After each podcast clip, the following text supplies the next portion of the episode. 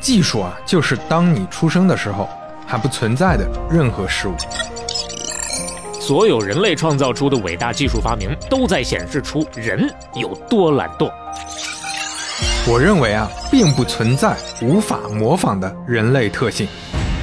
能发明的东西都已经发明出来了。我认为全球市场五台计算机就够了。你们计算机会不会思考？这个问题就好像问潜水艇会不会游泳。我觉得科技让世界变得紧密很多，而且会继续让世界变得更紧密。欢迎来到半拿铁互联网史话。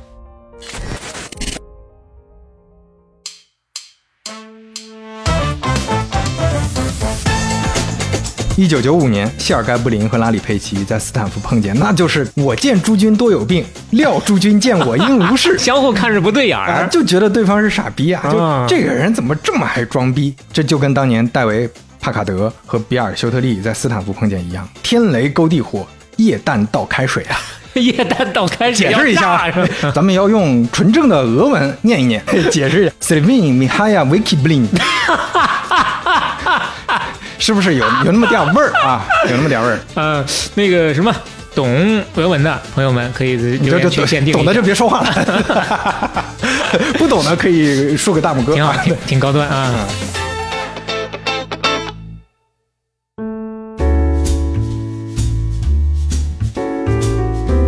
半拿铁七十七打板开始，大家好，我是刘飞，我是肖磊。不容易啊。今天 不容易在哪儿呢？今天不容易是，这是我们这次跟德国双星合作的第三期了。对，前面也跟大伙儿在第一期的时候说过了，我们这波的合作呢，一共是三期，到这儿稍稍的画一个逗号，对对我们希望是个逗号啊，后面我们能继续多多合作。嗯，这次我们还是在片头简单聊两句啊，嗯，我们聊聊德国双星在中国制定的一个品牌 keywords，也就是他们的价值观。呃关键词儿是啥是吧？keywords，哎，就代表着双星想要做什么样的产品嘛？嗯有三个核心：哎，严谨、顾家、平衡。感觉每一个都可以展开讲讲啊。哎，稍微聊两句啊。严谨指的是什么呢？双星是百年品牌，对之前是做药的，咱们聊过了。两家老牌的企业，嗯其中一家就是药企，合并成了德国双星。那双星这个商标呢，在一九二一年就有了。妥妥的百年企业，另一个层面呢，就是完全按照药品生产的规格去生产的，嗯它不是农产品，不是饮料，不是糖，就是独立包装的符合欧盟 DIN DIN 质量标准的营养品。生产工厂呢，也是拥有世卫组织 GMP 认证的。第二个词儿“顾家”，嗯指的是照顾全家人，哎，产品丰富，全家都适用。嗯比如说有护眼的，咱们上班族需要的；有高端护眼宝，是。有对心脏好的，比如 Q 十熬夜党需要的。那这个刘飞之前也说过了，效果特别明显啊。嗯，有专门针对儿童的叶黄素咀嚼片，哎，孩子吃起来会更加的友好一些。还有专门针对老年人的氨糖钙片。嗯啊，营养元素呢更适合老年人。嗯，那在海外呢，甚至还有宠物吃的。哎，之前我们这个留言区还有在德国的朋友说，哎给我们家狗狗吃的就是德国双对，星的，目前国内还没有引进，是嗯我们也期待这一天到来啊。所以说，顾家让中国的宠物也能享受到更高品质的生活。对也是家庭成员，对吧？对 顾家嘛，平衡第三个词儿指的是科学复合配方。啊，这个很重要。这里面的营养元素是搭配好的，你不用操心了、啊。比如说，就拿高端护眼宝举例子，那就是棕色胶囊加绿色胶囊，是里边有 DHA、深海鱼油、有叶黄素，还有玉米黄素，嗯有越橘提取物，有 VC、VE 等等微量元素、维生素等等，很全面。是含量呢，它是经过科学配比的，身体没有负担，不是市面上一味的强调说啊，我们含量高，那高的话不一定是好嘛。对对，这点非常重要，也是大家如果说要关注到呃相应的一些呃营养品的话，需要自己多了解一些的。平衡的另一个方面是生态上平衡啊，这这这一语双关了。但是双星的产品包材都是环保材料制作的，是环保油墨印刷。哎，今年呢还坚持在做空盒回收的环保活动，嗯，减少资源浪费。之前也跟大伙儿说过了，大家可以关注到双星的公众号去了解一下，参与一下。在德国呢，也积极的跟当地的气候保护组织合作啊，通过很多措施减少二氧化碳的排放，应对全球气候变暖的问题、啊。这个格局还是在在的啊。嗯，那严谨、顾家、平衡，哎，这就是他们的价值观。如果咱们听友里有叫严顾平的 啊，请跟 请跟德国双星联系啊，你这个名字啊，就就妥妥的能给他当品牌代言人，天然适合去代言啊。严顾平啊，或者你叫锦家恒也行。啊 对，严平顾也也不是不行啊，顺延平，算算了算了这，是什么？呃，A 三三是吧？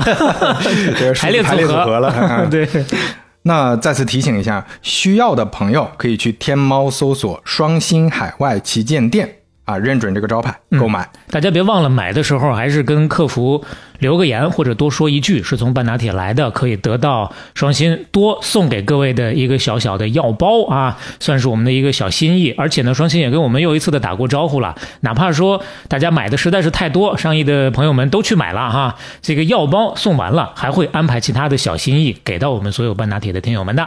是的啊，非常感谢双星。嗯，那我们就进入今天的主题啊。哎，今天讲什么呢？咱们今天要聊一家非常重要的硅谷的公司啦。哪家聊的不重要？这家，这家呢特别重要哎呦，，Google 啊。哦咱们先透个题。怪不得呢。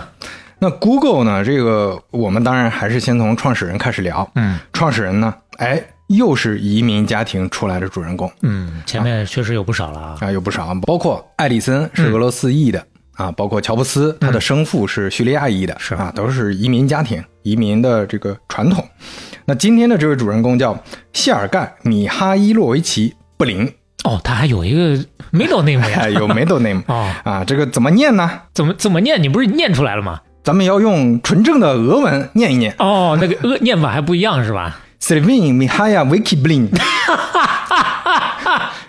是不是有 有那么点味儿啊？有那么点味儿。呃，还好你提早说了是俄文。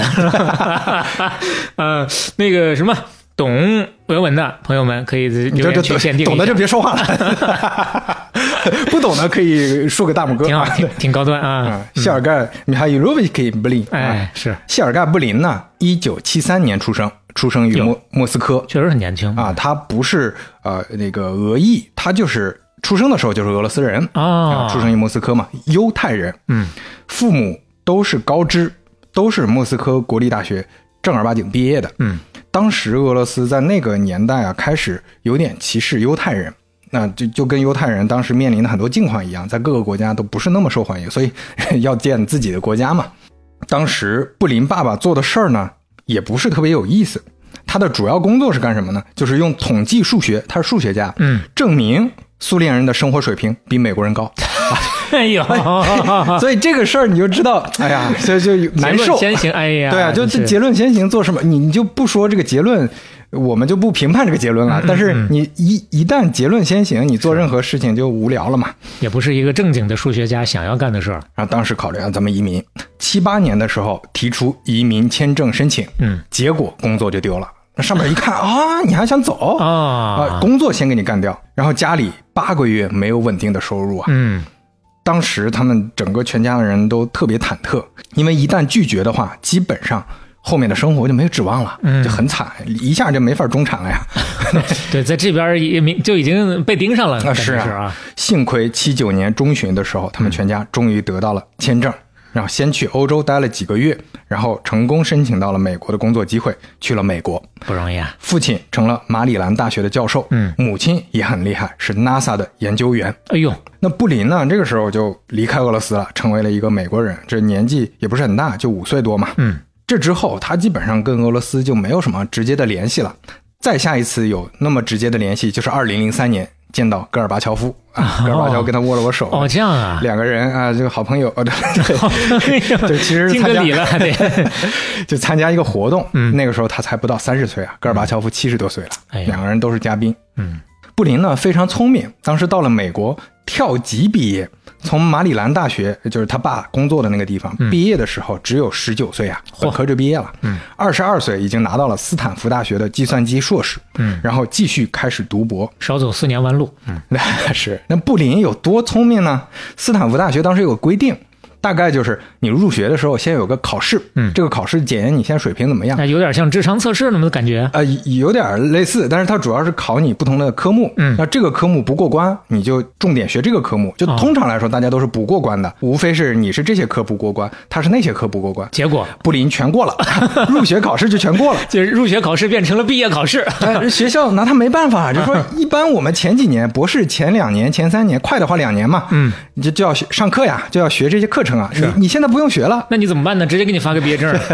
那没有，那就开始把自己的时间投入到兴趣爱好上去，然后就开始搞计算机，研究互联网了。嗯，那为啥学计算机呢？因为前面咱们说了，他硕士也是计算机，很容易理解。他母亲是科学家，父亲是数学家，所以他接触电脑也非常早。小时候就很喜欢玩康马达六四的电脑。哎呦啊，之前我们任天堂往事里提到过，里边很多游戏啊，那小孩子很喜欢在那边折腾、写代码什么的。所以那个时候在斯坦福大学，对吧？硅谷这里面最核心的一个学术的校园里，那就是如鱼得水、如沐春风、如火如荼啊。啊，好久没有听到了。暑假就去各种计算机公司实习，也学了很多本事。那布林呢，他整个人都是非常有活力的。嗯，他喜欢体操，他爱好吊环啊就喜欢这种运动，还喜欢游泳，参加各种活动。这素质挺好啊。哎，整个人呈现出来的这个形象气质，就是非常有自信嗯的一个社交达人吧。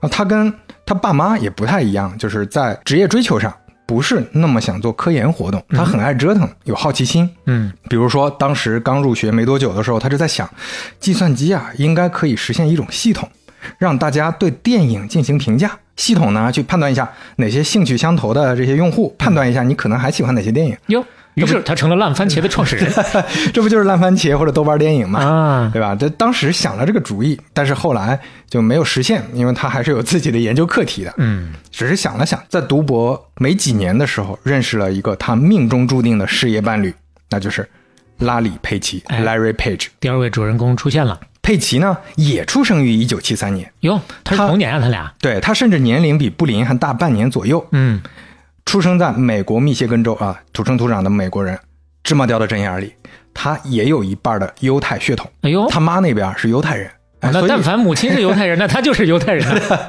对他，所以他们两个啊，这血统上啊还有很多共同语言。他也是计算机世家，他比这个布林都世家多了。哦，他爸是密歇根大学的计算机博士，本科也是计算。你想，他爸呀，他爸读本科是哦，好早呀！一九六零年代啊，哦那时候计算机就是他爸相当于是最早一批计算机毕业的，也就刚有这个学啊，科就。密歇根大学刚开这个专业，后来留校成了教授。那佩奇的爸爸卡尔·佩奇，嗯影响力是非常大的。去世之后，密歇根大学还专门做了哀悼，说他是计算机和人工智能领域的先驱，是密歇根大学计算机系最早的老师之一，相当于把这个系给发扬光大的，受到无数学生的敬爱，并且专门给他设立了卡尔·佩奇奖学金。那这个页面，今天你打开密歇根大学的官网还能找到。啊厉害呀！啊，他妈妈莱曼布里格斯学院的计算机编程老师，也是计算机硕士毕业呀。哇，那真那真就是家学呀！在家学，包括后来他父母离异，在他小的时候，继母还是密歇根大学的教授，跳不出这个圈了，哎命中注定要干这个。所以佩奇搞计算机天经地义。嗯家里呢都是电脑的书和杂志，他小的时候就学会用电脑写作业了。小时候，小学时候啊，他用打印机打出来给老师看，老师都懵了，这怎么搞出来的呀？什么打印机？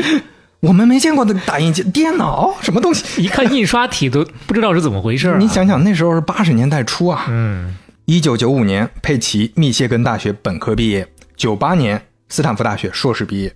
你看他毕业就晚，二十五岁才毕业。前面说了，那个谢尔盖布林林要早好几年呢。嗯，二十二岁，所以实际上，为什么我们说几年之后才认识佩奇？佩奇那时候刚入学，是他学弟，啊，差了差了好几年呢。嗯，但实际上，佩奇要比布林大。那佩奇跟布林不一样，他自己甚至对读博能不能毕业都没啥自信。哎呦，他不是不聪明，他是觉得这个就不是他擅长的地方。嗯，那就是说家里头都是干这个，的没办法才干的这个感觉是。然后这俩人碰见，那就是刚开始那感觉，就是我见诸君多有病，料诸君见我应无事。又来，哦，相互看着不对眼啊，儿。就觉得对方是傻逼啊！就啊这个人怎么这么爱装逼，这么爱吵架啊？两个人一碰上就得吵，我说你脑子进水了吧你？嗯，为什么呢？其实两个人都很聪明，嗯，两个人聪明呢，你就容易傲慢。你想想之前咱们聊比尔盖茨小时候，聊乔布斯小时候，那都是这个状态。后来两个人发现经常吵架，但是吵架能吵到一块儿，哎呦，为什么呢？因为他们吵架是就事论事的吵，嗯就是去吵同个课题，能吵起来。那好比说，现在很多人网上吵架吵不起来。什么叫吵不起来？就是你说 iPhone 十五这个功能好，他就说安卓人早就有了。我说 i iPhone 这个不太一样，都是你不爱国，那你那就小心点，我跟你说，你 你就没法往下聊了。是是是，所以所以就像咱前面说过的啊，那你说这个功能好，我我说这个功能好，你说我蝙蝠插鸡毛装的什么鸟儿？对，就他根本就不在一个框架内聊。嗯但是他俩呢，虽然吵，虽然吵，但是吵的都是事儿啊，很少直接人身攻击，或者很少去去跨越去讨论你的动机，相？当于不打不相识啊。所以呢，俩人慢慢的天天混在一块儿，变成好朋友了。嗯对两个人琢磨着，哎，有什么事儿可以做呢？这是什么时间？这是一九九五年，也就是拉里·佩奇刚刚读硕士，谢尔盖·布林刚刚读博士的时候。嗯九五年是什么时候？我们其实之前反复提到这个年份，这是网景公司上市的那一年，IPO 的那一年，嗯，这是互联网泡沫刚出现的第一年。那网景公司简直的就是斯坦福土生土长长出来的企业啊！咱们也聊过，斯坦福大学还诉讼了马赛克浏览器，所以它改名了嘛，改成叫网景公司。嗯，那马克·安德森也是斯坦福大学的，算是他们的校友。整个斯坦福大学的氛围，就是当时大家都在想点子啦，就一旦有空，这些硕士生、博士生就凑在一块儿，哎，你看那那个他们他们搞什么东西，我们搞点什么东西啊？他们跟企业一直走得很近，甚至当时他们读书的地方，就是布林和佩奇他们读书的那个计算机系的楼，嗯楼上就写着一行“威廉盖茨楼”啊，那是比尔盖茨捐的呀。哦，那个时候都已经捐了一一栋楼了。对呀、捐了一个四层的楼啊，嗯不是很高，但是在那个时候给大家的这个激励作用非常大。当时捐赠仪式上，工程学院的院长就说，十八个月后啊，这儿会发生一些事儿，会有人指着某个地方、某个房间说，当年他们就是在这儿白手起家的呀，这工程学院院长改算命的了。算的还真准。一九九五年，谢尔盖·布林和拉里·佩奇在斯坦福碰见，那这就跟这就跟当年戴维·帕卡德和比尔·休特利在斯坦福碰见一样，天雷勾地火，液氮倒开水啊！液氮倒开水解释一下 解释一下，液氮是负一百九十六度的，嗯开水一百度嘛，接触会爆炸。嗯，一个没用的小知识送给各位。不管有用没用，大家都慎用啊。佩奇和布林那个时候已经变成了他们学校里大家提到都是固定词组啊，就说拉里和谢尔盖，嗯，拉里和谢尔盖，这俩人今天又穿着一条裤出门了。差不多这意思。他们当时就在一个研究室里工作，当时做什么呢？其实就在做互联网了，因为互联网几乎就是所有计算机学科的人都在关注的一个事儿了。嗯，就像今天的 AI 一样啊。你包括他们也有家学啊、谢尔盖·布林他的家族甚至在九十年代那个时候就已经有自己的官方网站了，就一个家族，就是每个家庭成员的个人介绍啊、履历、简历就直接贴在网页上他。一个移民家庭都把自己的网站搞出来了 啊，挺厉害的。有家学啊，嗯，他们当时的互联网课题是什么呢？叫数据挖掘 （mining data）。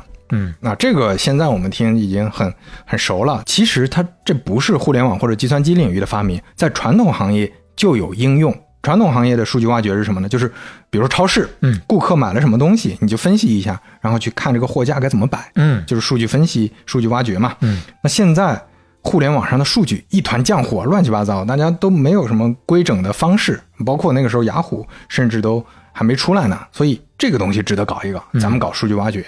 当时这么想，这个时候他们的思路跟隔壁那个实验室里。杨致远和费罗，咱们前面也说，他们也是斯坦福的嘛，嗯这是另一个实验室。他们搞的时候用的，我们前面也提到，是用人工去整理，啊用编辑去做。嗯但是呢，布林和佩奇他们是很熟悉计算机技术的呀，他们也都是有这种加血，所以他们想的是怎么用技术解决，咱们不要用人工。那既然你要挖掘数据，你得先有数据，然后看看怎么挖掘嘛。嗯。拉里·佩奇说：“那咱们就下载整个互联网吧。” 听起来是不是很天方夜谭？嗯那在当年整个互联网多大呢？也是天方夜谭。那再大你也不能全下了。还以为你要说呢啊，就哪怕互联网早期网站也非常多，嗯更重要的是在那个时候条件不具备，特别贵。他们当时搞了爬虫，每次执行就得花两万美元啊，这么贵？非常贵，这是个非常大的数字。今天我们说搞爬虫，家家户户电脑都可以随便搞啊但当时不行，因为网本身就收费啊。哦，它这个你占用线路，计算机又贵，那还是学校的资源呢。学校的资源。我们解释一下什么叫爬虫、啊？爬虫基础的逻辑很简单，你就想象一个机器人啊，这个机器人模仿人一样，打开一个网页，嗯，把这个网页先下载下来，然后把这个网页里的链接再打开，一个一个链接，一个一个网页再下，那你再打开再打开，那不是本身就是一个网络，所以你原则上就能把互联网都下载完嘛，嗯就是这个道理。我之前读研的时候，毕业的项目就是搞 NLP 的爬虫，就爬语料嘛。后来还把这些语料给百度用了。今天这差不多也忘干净了，这这看到爬虫，心里一个激灵。哎，这这当年都是掉过不少头发的日日夜夜啊。是 是是。那当时拉里佩奇爬着爬着，虽然没爬完，但是从大量的网站链接里，他们发现了一个规律，嗯，就是有的好的网站啊，老是在链接里出现。那它一旦出现了，你肯定不用重复下载嘛，你肯定要做个判断嘛。啊，那这个时候他们发现老是出现，老是出，这说明什么？这说明这个网站质量高啊，嗯，说明大家都喜欢这个网站啊。然后他们俩因为是博士搞学术的嘛，很快就联想到了一个事儿，就是这不就跟学术论文的引用很像吗哎，？SCI 影响因子啊，嗯，啊，对吧？听友里是研究生的，估计听完虎躯一震，妈呀！哎，不要提这些东西，这烦死了。这论文还没达标呢。被放在自己网站的这些网站，那就像被引用的论文一样。好的网站就经常被引用。另外一个点呢，就是好的网站引用了别的网站，那那个网站它不就是也说明好嘛？啊，权重也可以高一些。哎，也可以高一些。就比如说你的论文啊，肖磊的论文被爱因斯坦引用了，哎呦，那或或者被刘飞引用了啊，那不是一个档次，对吧？哎，我我觉得差不多。哎呀，这个所以你看这个逻辑，它就是一个很完整的评级体系。嗯这个算法它就可以让网站之间形成一个评分儿，或者形成一个排行。那这个评分和排行，这个 rank 啊 这个排名啊，啊，这个拉里佩奇就想，我把这个算法起个名吧，嗯，就叫佩奇 rank，哦，也就是 page rank。嗯啊，谢尔盖布林说不行，我想叫他布林 rank，那这就是佩奇发明的呀。是他发明的啊。这个可以算是整个互联网领域或者计算机领域知名度和影响力都最大的算法之一了。啊 Page Rank，嗯，所以很多朋友刚看到 Page Rank，以为是网页的意思，其实不是，是佩奇的意思。Larry Page 就是 这个 Page，当然这里面也有网页的意思啊，一语双关了。双关了。而且你想这个事儿也很巧啊，一个一辈子搞互联网的人，名字就叫网页，姓 就姓网页，这也挺好玩的。让我想起来，我们当年的化学老师叫做贾福梅，啊 就应该叫教化学贾福梅，是一个特别优秀的化学老师那。你说我们讲聊播客的，我们应该叫啥？刘波、王克、啥刘波，刘波适合做博客呀。对，PageRank 这个算法，那实在是太巧妙了呀！因为它的核心逻辑非常简单，嗯，你可能不需要多少行代码就能实现，但效果呢，那是立竿见影的，迅速通过自动的计算就能把网页的优先级排出来，嗯还排的特别合理有逻辑，嗯，那不像 AI 后面我们我们呃聊过的人工智能的那个深度学习这些，它是黑盒，你看不到逻辑，嗯，对，但是 PageRank 这些，它计算的流程，那到底为什么这个网站排得高，它都是有迹可循的你，倒推都可以看到它的公式可以看。到所有的公式和过程嘛。嗯，所以这个 PageRank 是确实是非非常精妙的一个算法。然后他们俩就决定做产品了。啊。所以就找了一个哥们儿给他们写代码，因为他们俩代代码能力太差了。两个学计算机的。对，人家是科学家。啊好好好。就爱因斯坦数学也没那么好、啊，写算法的，奥本海默数学也也一般啊。嗯，对，所以他们找了一个哥们儿叫斯科特·哈桑，嗯，他是个程序员，代码能力非常强。这么说吧，哈桑后来接受采访的时候回忆说啊，他说我写的爬虫，嗯，同时能下载三万两千个网站啊啊。之前拉里佩奇他写的爬虫，嗯同时下载一百个，这实在是没法比，啊就他们就找我来写。当时就写出来一个产品，这个产品就可以用 PageRank 这个算法来给网站排序，并且你可以搜到对应的结果了。嗯，我们都知道，这就是新一代的搜索引擎。哇，那这个产品名字叫什么呢？不叫谷歌吗？叫搓背 叫什么什么？back rub。back 就是后背嘛、r u b 就是搓嘛，搓背。搓背，对，就刚开始人家人家就叫搓背。搓两面还是搓四面？它这个为什么叫 back rub？其实大概意思就是说，因为这个网站你可以回溯它在哪个网站上出现过，所以它大概是 back 是指代的这个概念。那这个搓是怎么回事呢？就是点击嘛，点击不就跟搓一样的，你就搓网页搓啊。但是这个反正有它的逻辑在啊。，对，但但这个他们也觉得不好听，嗯搓背嘛，所以重新起名叫什么？他们就喊了一些朋友，他们当时的一些同学室友一块头脑风暴，嗯，想到了一个词儿，叫 Googleplex。这个是什么意思？这个意思呢是十的十的一百次方。哦，不是我说重了两遍十的，是就是十的十的一百次方，哦，就是你把十的一百次方算出来，嗯再让十用这个数算次方。啊 那这代表的是什么？这是个多大的数呢？嗯就是一后面跟着一万零一百个零，哎呦喂，这个数字甚至是没法存储的。如果你的数据量是这么大的一个数字，嗯，甚至整个宇宙都存不下。什哦什么概念呢？因为整个宇宙的基本粒子估算下来是十的九十七次方，就才九十七个零啊，啊 就是你全宇宙存都存不下了，就这是一个无比巨大的数。专门专门发明了这么一个数。对，就是这个词儿指代的就是这么一个数，就是嗯哎，所以他们也不知道从哪儿找的这么冷僻的一个数啊，就叫 Googleplex。啊，就是，但是这个词儿你听着确实很酷，因为它代表着无限大嘛。他们就觉得 Googleplex 这个不好念嘛，当然就把 plex 去掉了，就叫 Google。嗯，然后去搜了一下，哎，Google.com 可以注册呀，哦咱们就注注册下来。嗯，但当时有朋友跟他们说，你们拼错了，啊，你们说的那个词儿应该是 G O O G O L，Google。Google，、哦，然后他们拼的是 G O O G L E 嘛，嗯，然后他们看那怎么办？我们就还注册那个词儿，发现那个被人注册了，因为那个是个词儿啊。哦，所以他们一看，哎，这个咋办呢？那我们就用这个词儿得了。所以 Google 是就错了对，Google 是这么来的。Google 呢，它是一九九七年就先在斯坦福大学用起来的产品了。斯坦福大学里面的学生、老师开始流传起来了，嗯开始先用。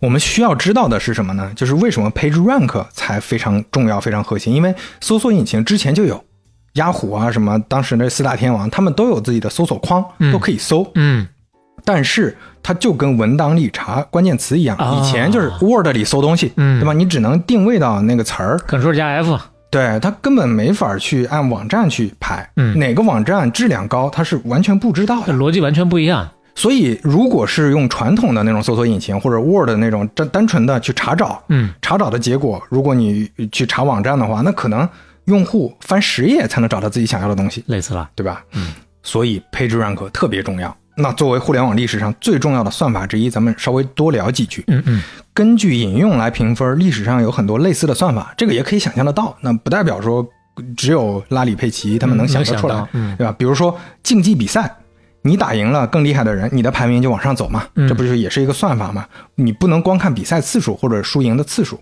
一八九五年，德国数学家兰道他就建议用来计算国际象棋比赛。嗯他就比如说大家比赛完了，有的比赛多，有的比赛少，但是最后我能给你排出来，有相应的数学算法，其实对谁更厉害。嗯，那前面说的影响因子这些呢，有一个学术概念叫科学计量学排名。嗯，这个算法是一九七六年科学家提出来的，后来各种影响因子啊，SCI 刚才说那些跟这个也差不多类似。哦，那甚至网页排名算法最早的都不是 PageRank，在一九九六年，美国有一个公司叫 IDD，它做了一个搜索引擎叫 RankDex。哇啊，你一听就是要排序的嘛，RankDex。对，也可以说他们这个算法叫 RankDex，嗯逻辑呢跟 PageRank 几乎差不多。嗯 RankDex 也是公认的历史上第一个我们说的新一代的搜索引擎。PageRank 后来的专利里也引用了 RankDex，也就是明确提到了它受到了 RankDex 的启发。哦所以 PageRank 不是首创。但当然，算法它不是根本，因为我们知道，就 PageRank 具体怎么实现，它跟 RankDex 肯定有很多差别，嗯包括后面也用了大量细节的技术，比如说 PageRank 的技术是用矩阵来计算特征值和特征向量，才能找到马尔可夫的隐态分布啊，行，你继续说，再说一个小时，你看看还留 有多少的留存率啊？哎，用了什么随机浏览引擎和阻尼因子等啊，反正我就不展开说了，这都是数学方法。啊，那 RankDex 怎么样了呢？产品显然没做起来，但是创始人呢，他是一个二十八岁的年轻中国人，嗯他回到了中国，哦做了中国自己的搜索引擎，叫百度。嚯，这个 RankDex 的发明人叫李彦宏。哦，是这么一段历史啊哎！所以没想到吧？哦其实李彦宏算是评级算法或者说新一代搜索引擎的真正的第一个发明人啊这是现在能追溯的鼻祖了。啊！那后来百度怎么样？我们呃未来会讲啊。嗯，那李彦宏在当年确实不是今天的形象，他 当年确实是很年轻的、很厉害的计算机科学家，嗯非常年轻的创业者。技术看百度嘛。对，就百度成立比谷歌要晚，嗯但是李彦宏做搜索引擎比谷歌要早啊。如此厉害，Google 就这么诞生了。刚才说的第三个创始人，写了大部分代码的程序员斯科特·哈桑呢，嗯，他在公司成立之前就走了啊所以他成了 Google 的隐形创始人。他没有成为世界上最重要的互联网公司的真正的合伙人、联合创始人，一分钱都没赚着啊！呃，但是他们也没有混得很差，因为他自己后后来出去创业了，水平还是自己做了电子邮件列表管理公司，啊，而且赶上了互联网泡沫呀。他的公司也是被雅虎收的呀，被冤 啊，也不能说冤的，被巨头收的，也卖不少钱四个多亿啊，嚯雅虎买了呀，啊，那很可以啊。所以可以，当然没有谷歌赚的这么多，但是也也还很不错了啊。嗯，那还要说一句，就是 PageRank 的专利都在斯坦福手里，啊，毕竟这是从学校里搞出来的。那 Google 有的是独家许可权，就只有 Google 能用，嗯但 PageRank 算是斯坦福的。这这个作为交换呢，斯坦福是有 Google 的股票的。嗯啊，这个股票后来他嗯那个斯坦福卖了，还赚了好几个亿。哦所以你看，这就是非常好的产学研结合的例子呀。啊，有对学校赚了钱了，啊对对对那我后面不就更积极的培养这种优秀的企业家嘛？对，我们也有一些听友啊加过来之后，还专门聊到这个刘飞之前说的啊，他身在硅谷，特别深刻的能够感受，能够感受到产学研这个事儿，呃，是在所有的学校当中都在生根发芽的。那布林和佩奇的分工也跟性格有关系。嗯比如说谢尔盖布林他比较活跃，他就更多负责产品设计。Google 呢，从第一个版本就非常简洁，它跟当时的那什么四大天王搜索引擎，跟什么雅虎这些妖艳贱货都不一样，哎呀，干干净净，就一个搜索框。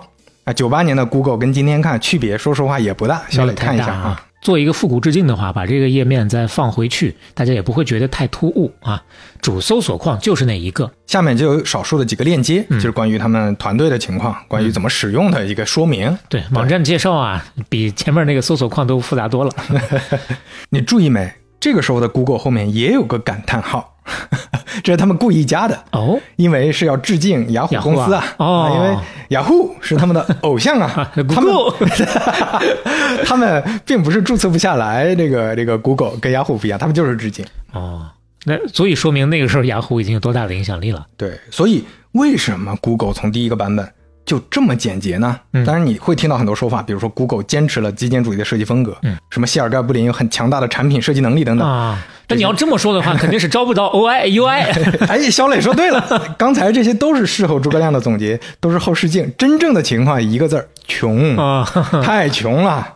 你就别说设计师啊、艺术家了，嗯你手这当时程序员请的都很艰难呐、就只能找只能自己上啊，啊就自己上啊。谢尔盖布林自己画的这些东西啊，当时学校其实已经在想尽办法资助了，学校里的旧电脑你们都拿去用，嗯学校里这些网什么的你都可以去去用啊。我我全力支持，就包括他们最早 Google 的服务器就建在宿舍里，就每一分钱都省下了，他们就天天去二手去搜刮二手的材料，自己拼机器。哦去去搞这个网站非常辛苦，你不光设计师请不起，就程序员请不起，哦，你说拼机器，我有点印象了，好像他们最早的服务器有拿什么乐高 拼拼的块儿，我记得，哎对对对有点印象。啊，对对对，哦，很多年前尘封的记忆了。呃，都是都是非常简朴啊。包括当时他们这个网页其实是可以做的酷炫的，因为 HTML 出来了，万维网已经有了呀。嗯，但是谢尔盖布林不会写呀，他就是不会写啊，也不是说也不说去学一学，就只好这将就了，能用就行，又不是不能用。这么穷也不是个办法，你你总得成立公司，你总得经营嘛。所以当时要拉投资，首先想的当然还是搜索引擎公司，就当时的搜索引擎公司啊。哦，这个时候市场第一其实不是雅虎，是我们之前没聊过的一家叫 Alta Vista。Alta Vista 什么意思呢？就是从高处往下看，嗯，它是 DEC 公司成立的一个公司。哦，电脑公司它，的对 DEC 我们之前说过很多遍，它是计算机行业巨头嘛，嗯所以他们自己做搜索引擎，这个也很合理。软硬件结合要形成闭环。然 然后他们 对，然后你可以理解成另一个雅虎，在当年是很厉害的。九八年它是世界访问量排名第十一的网站呐、嗯，小磊看一下，其实就是你可以理解成一个一个雅虎。啊，现在看起来就是一个门户网站的样子。那布林和佩奇呢，他就找到了 Alta Vista 的老板，想看看，哎，能不能给我们投点钱啊？嗯，以后 Google 的技术可以给你们支持嘛？我们技术还不错。嗯，为啥找他们？因为他们近，这家公司就在硅谷，他们的技术也很强。当时展示了一下，你们技术好，你看看我们呢。嗯，就是一看这个查询速度，我操，刷刷瞬间就出来了。哦他们自己 Google 的完全不行，跟乌龟一样。吃了一顿饭，那，Alta Vista 的老板拒绝了他们。一方面呢，是 DEC 当时主要精力不在这儿。这虽然刚才小磊说软硬件结合什么的，但实际上他们的公司战略就顺道做一下这个东西。，啊对。然后另另外就当时在谈跟康柏的合合并，嗯就是更多是大事儿，哪儿管得了这么这么小的小公司，还给你投资啥的，管不上。另外就是他也没觉得 Google 有多牛逼，还是雅虎好呀。我们觉得雅虎牛逼，我们正在看雅虎这种产品形态呢。你这种产品形态看看不懂。倒也能理解啊。那说到雅虎，雅虎买不买呢？那布林和佩奇又找到他们的校友杨致远和费罗，嗯，不买啊？怎么说的呢？你们这个商业逻辑有问题啊！哎我们用今天的话说叫我们在 kill time 呀，啊，我们在杀时间啊。嗯，我们雅虎里面密密麻麻的东西，我们编排好的呀，哎你就你就得让用户逛来了你就走不了。啊！你搜索引擎，你这个一个框，对吧？别人搜完走了，是搜完走了，你效率越高，人人家走的越快 啊！你这产品有啥商业价值啊？嗯，哎，你好像听这个描述，听起来好像在当时看是那么回事。那个年代是确实应该是这种逻辑对啊，啊。用完即走好像就没什么意义啊，嗯就大家就得留在那逛，你不能让他们快速找到结果，你就让他们觉得啥都是好的。我页面上密密，你一个框，对吧？别人也不知道怎么用。必须让他们忘记初心。嗯，这两家确实都想不到，后来他们都是被 Google 干掉的呀。尤其 Alta Vista 死的比雅虎早得多啊，嗯快多了。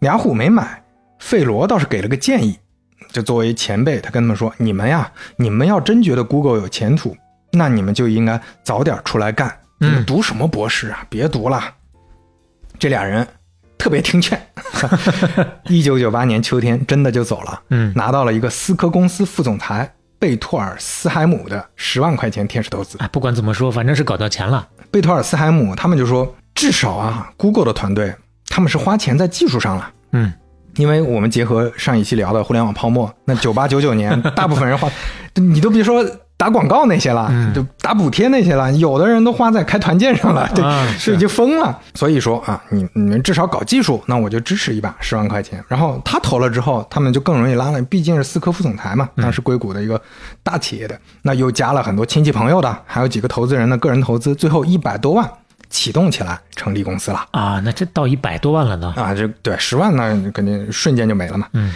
那跟他们的老前辈惠普和苹果一样，他们也是在车库里成立了第一个团队。当时又招了几个小伙伴搞起来了。这个时候，他们每天的查询量已经到了十万了，其实不算少了。就作为一个初创团队，嗯，当时甚至还入选了《个人电脑杂志》一九九八年网站和搜索引擎的百强名单。啊当然，百强有点多啊，但是好歹是进名单了。嗯公司有了八个人之后，这车库实在挤不下了，八个人啊，你想想，嗯，那怎么办呢？搬到了办公室里，这个时候花钱就开始如流水了，嗯一百多万很快就没了，开始花他们个人的信用卡了。哎呦这个时候就很危险了。是啊你是拿家里的钱，拿自己的这个那这玩意儿撑不住啊。对啊，九九年初实在撑不住了，卖了吧，卖了吧。啊，当时几大门户网站里有一个叫 Excite，跟雅虎齐名，我们之前简单的提到过一次 Excite。嗯，两边聊收购，聊了聊，那边觉得意思不大。啊，这个没什么想法。那布林和佩奇咬了咬牙说：“一百万，一百万，一百啊。万卖给你，融了多少卖多少？我们我们相当于就是把这个钱评价出了，这还了，对吧？我们这也就不创了，可能回去继续读博士了。一分不赚你的啊。啊。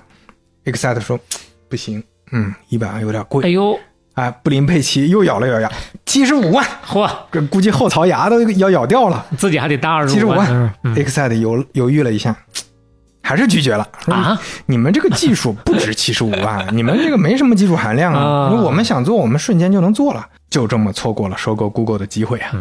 现在看又是一个史上最傻逼的决策。对，但是确实是个很传奇的人，因为布林都不光他们，布林佩奇都没觉得这个事儿能成啊，所以才卖的呀。对呀，就在最艰难的时候，投资机构出手了。所以为什么说天使投资机构呢？就是确实跟天使一样出现了。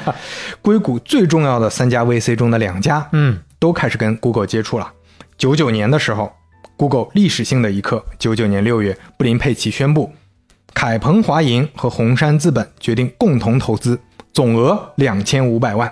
哇，一下就完全不缺钱了。真是又一步登天了。你看，他们就很会利用这种节点，在在宣布融资的同时，通告里说，Google 现在的增长速度是每个月百分之五十，每个月。哦，啊，这这两个消息一发，哇，当时这全美国啊科技圈都知道他们公司，都知道他们产品了，就免费广告，免费广告呀。嗯，当时啊，大家嗨了，拿了钱。先去搞团建，也是搞团建，真的吗？但但这个团建没怎么花钱，是火人节。火人节就今年的火人节不是也很火吗？啊，小小磊不太熟是吧？对，火人节就是十几万人跑到沙漠里去，就是嗨，就是嗨。今年火人节发洪水了，所以所以今年这个闹了，就成了去泥里嗨了。对，然后就当时大家就就是自己搭帐篷，嗯，自己去开心去找灵感。它整个是一个非常年轻的，对，非常嬉皮士的那种氛围啊。去火人节的时候，他们还特地把 Google 网站上的 logo 改掉了，意思就是我们公司去火人节团建了，我们很开心。这个涂鸦，这个 Doodle，九八年就有了，后来成了 Google 的经典设计。这每个重要的日子都会有涂鸦，我看一下，啊对，这是第一个涂鸦，就很简陋啊。哦，这也就是他们逢各种各样的时机会把他们的这个 logo 改一下的起因吗？对，就是这就刚才说的 doodle，doodle 就是那个涂鸦的意思嘛。所以这就是前面小磊说的，他每个重要的节日、每个重要的纪念的日子，他会把他的自己的 logo 改掉。嗯，这是从九八年就开始啊，从他们刚拿到这笔钱就开始。这个是挺有意思的，嗯，是。这一年还有一个重要人物加入 Google 了，嗯，斯坦福大学的硕士毕业生玛丽莎·梅耶尔，哟，她是 Google 的第二十号员工，嗯，也是 Google 早期最重要的产品经理，早期的产品几乎都是她负责的。这是一位女性啊，女性，嗯，Google 搜索、图片、新闻、地图、Gmail 等等，她基本上就是负责的整体的产品经理。零五年成为 Google 搜索产品和用户体验的副总裁，嗯，相当于整个 Google 的产品都归她管了。三十三岁就成了《财富》杂志评出的美国最有影响力的女性商人之一，嗯，是所有五十个人里面最年轻的，因为三十三岁啊，厉害，女企业家。二零一二年加入雅虎，成为雅虎 CEO 啊啊哦，这就是前面我们提到雅虎那个时候有变化了啊，杨致远退出，他变成 CEO 了啊，梅尔。呃，从他的个人选择看，当时当然是没错的，因为我从啊一个 Google 的二把手、三把手、几把手，变成了一个公司的一把手，往前迈一步嘛。啊，嗯，但是很可惜啊，雅虎江河日下，这就不多展开了。嗯，所以说玛丽莎·梅耶尔也是硅谷非常厉害的一位女高管，嗯，中间一度曾经是女性企业家里的 Top One 啊，最有影响力的。这一年加入的还有很多厉害的人，包括我们之前提到的程序员之神杰夫·迪恩。哦，也是这年，也是这一年加入的。大家可以往前翻翻，往前多少人工智能里面 对提到的啊，有很多关于他的梗，那刘飞展开过啊。对他后来还是美国工程院院士啊，人家是，嗯，厉害，很厉害。九九年底，Google 的搜索量每天已经七百万次了，所以增长确实很快。前面十万次嘛，这个时候还是没有找到商业模式。虽然说这个时候互联网泡沫没有人关注是不是赚钱，但是佩奇和布林他们是心里有数的，嗯，他们是觉得。你一定得找到商业模式，两千多万你得还啊！对啊，这不是说拿烧钱。对，这个时候他们就发明了一个特别重要的东西——个性化广告。这个跟之前雅虎他们这些门户网站的广告可不一样啊。雅虎的广告它本质上跟电梯广告和地铁广告没有太大区别，就是个展示，它是固定的，主要是固定，所有人看的都一样。你看这个页面和我看这个页面都一样。那布林和佩奇发明的呢，是根据搜索的关键词来找对应的广告。嗯，这个效率首先它就是天差地别的，是。因为你搜什么，它出来类似的广告，那大概率是对方需要的嘛。现在大家都熟了这个事儿啊。对，然后同时呢，同个关键词下的广告就是靠竞价来排序，啊，这个大家也熟。对，在这儿呢，布林和佩奇还做了非常节制的设计。嗯，第一就是广告必须标明是广告，你不要藏着掖着。嗯，你比如说搜出来第一条确实是广告，但是下面会写着赞助链接。嗯，后来他当然改了一个版，变成两列了，右面是广告，左面是真实的结果。虽然现在大家这个也熟了，但是你想想，你我们刚进入互联网的时候，那是 可能很多时候是分辨不出来的。包括现在很多产品不是特别体面的，也不会让你分辨得出来，对吧？哦。另外，他们设计的一个点就是排序，也不光看品牌方的出价高低啊，他们还要看用户体验。嗯，这就是比电梯广告和地铁广告也有优势的地方，就是用户点的广告多，转化率高，我自动。会把这个排到更前面。这个还真的是之前不了解的。哎，这个是跟它呃那 Page Rank 也是一脉相承的。嗯，这个是广告历史上非常重要的变化。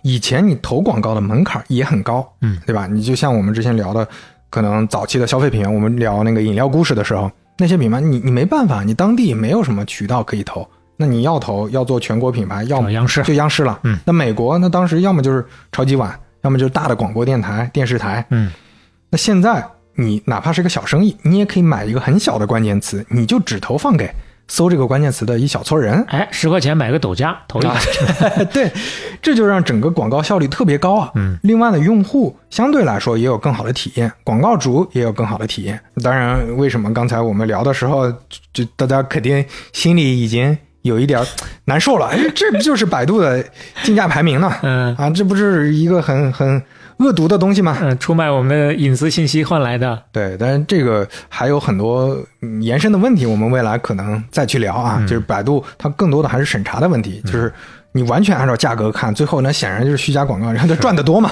它骗人，但是赚的更多嘛。所以这个技术本本质上是没什么问题的，就它比传统的广告效率确实是高，如果合理的话，它也能实现多方共赢嘛。是的，那在零零年，Google 变得越来越出名了，包括在硅谷，很多人不喜欢微软，因为觉得微软是一个老大哥，对吧？巨无霸、大魔王。Google 年轻有活力，对吧？天天去火人节团建，就这种 这种感觉很好啊，嗯这像一个年轻人的团队。零零年六月，Google 跟雅虎合作了，成了雅虎的搜索服务商，也就是在雅虎里的搜索框由 Google 去提供服务。哦，这个合作宣布的时候，Google 啊又趁机宣布了另一个事儿：我们现在啊收录的网页已经有十亿个了。哇。哇，这个数字在当时大家看到就非常震撼。对，到了零一年初，Google 每天的搜索量一个亿了，就真的增长非常快。十万、七百万、一个亿。同时上线了全新的产品 Google 图片搜索，嗯，这个也大大提升了使用量，因为那个时候其实网上的图片已经开始刚开始涌现，嗯那这个时候一涌现，大家显然对这个东西非常好奇，也占用了非常大的使用比例。嗯，有这个需求。对，在 Google 图片里一共有二点五亿张图片，是非常多了。同时，Google 开始建海外中心，为什么呢？你一听好像他们不就是技术平台吗？为啥要建海外中心？嗯对吧？你用爬虫爬不就行了吗？这些海外中心啊，主要是做商业化的。啊，这个也好理解了，找广告主投广告啊。嗯因为那个时候他们的搜索请求有百分之六十已经是海外的了，它就是一个全球产品了。但是收入组成里只有百分之五是海外的，嗯，也就说明海外这些只有流量，你没有广告。天花板还很高啊，需要去挖掘。所以很快，伦敦、东京等等地方已经有办事处了。那你看这个时间点，零一年啊，零一年就是互联网泡沫最疯狂的那一年，嗯几乎所有互联网公司都在亏钱。这一年，Google 居然赚钱了，哈哈，它赚钱了呀，哦，那可太不容易了。它有利润了呀。嗯，这你说他不成功谁成功？那当时整个互联网，就你就不说，他当时主流的互联网公司里只有一家赚钱，就是 eBay。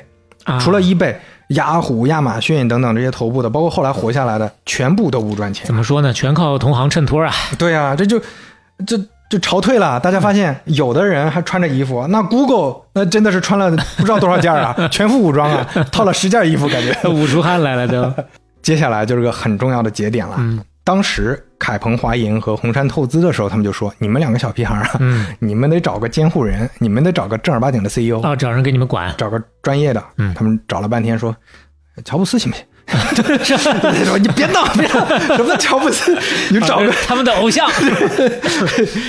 这个时候，埃里克施密特要登场了，哦，他这么早就去了。非常早了。哦，他之前职业履历最高光是什么时候？就我们之前讲丧公司、太阳公司的时候，其实就提到过，他是丧公司的 CTO。嗯，丧公司里的 Java 项目推动、互联网的战略规划等等，基本都是他负责的。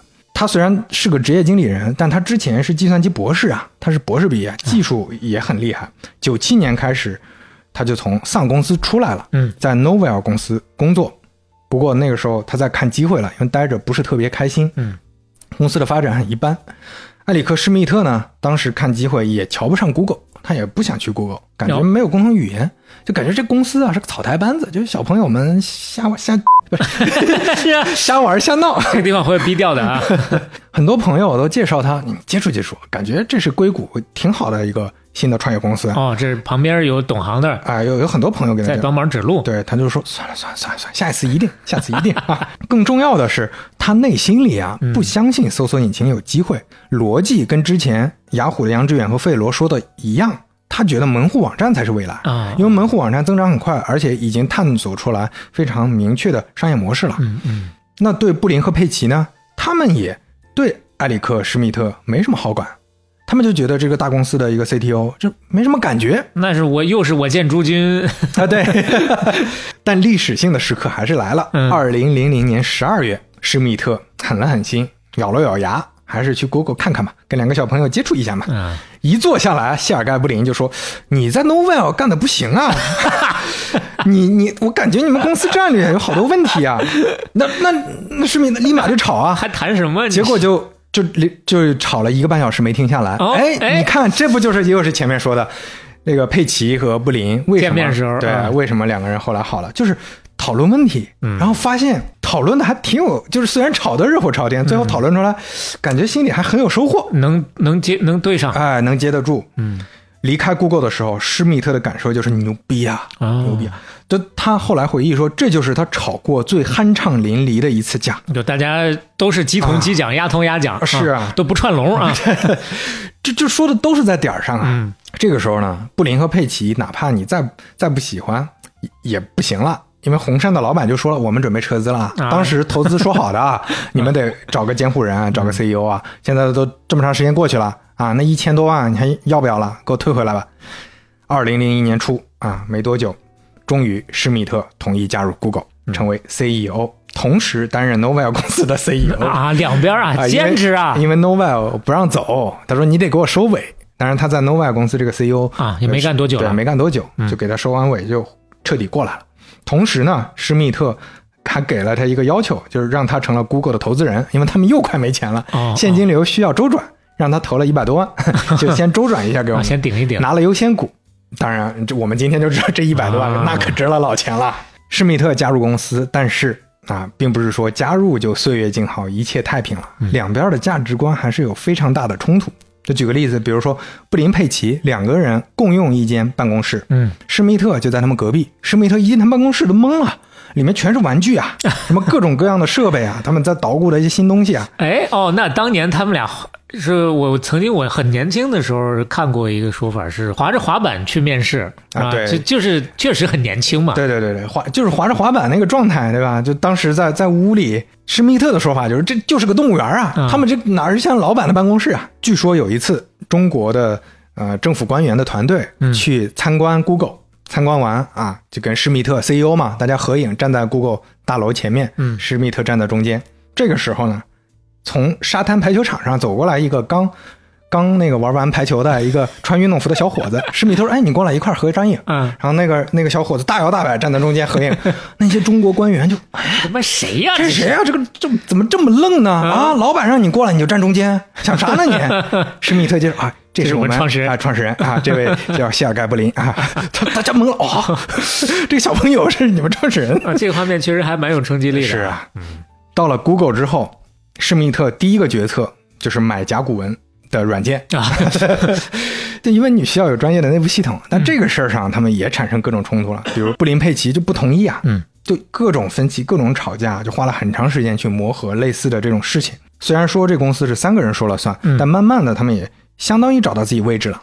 哎，这其实从另一个层面，恰恰说明让他们找个 CEO 来是有道理的。啊，这这当然，布林和佩奇不一定这么想，他们 对后面我们会聊到佩奇为什么后来自己当了一段时间 CEO，、就可能也想证明自己。嗯对，但他们这之间磨合之后，其实合作的算是非常难得的，特别好，嗯就跟其他的一些公司我们看到的那种呃悲剧收场的。要好得多，啊就施密特确实把公司经营的，包括组织管理这些他们不专业的地方做得很好。大家求同存异啊。同时他很尊重布林和佩奇的嗯。对公司的一些价值观，或者说大的方向上，大家还是能够达成共识的，这很厉害。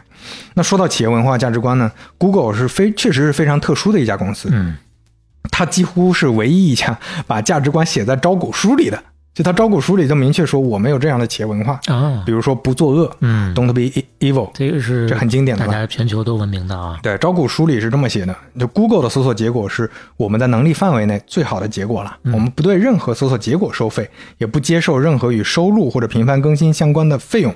Google 也登广告，但是我们会明确标注，这就像一份精明有方的报纸，广告版是广告版，对吧？文章不受广告商影响。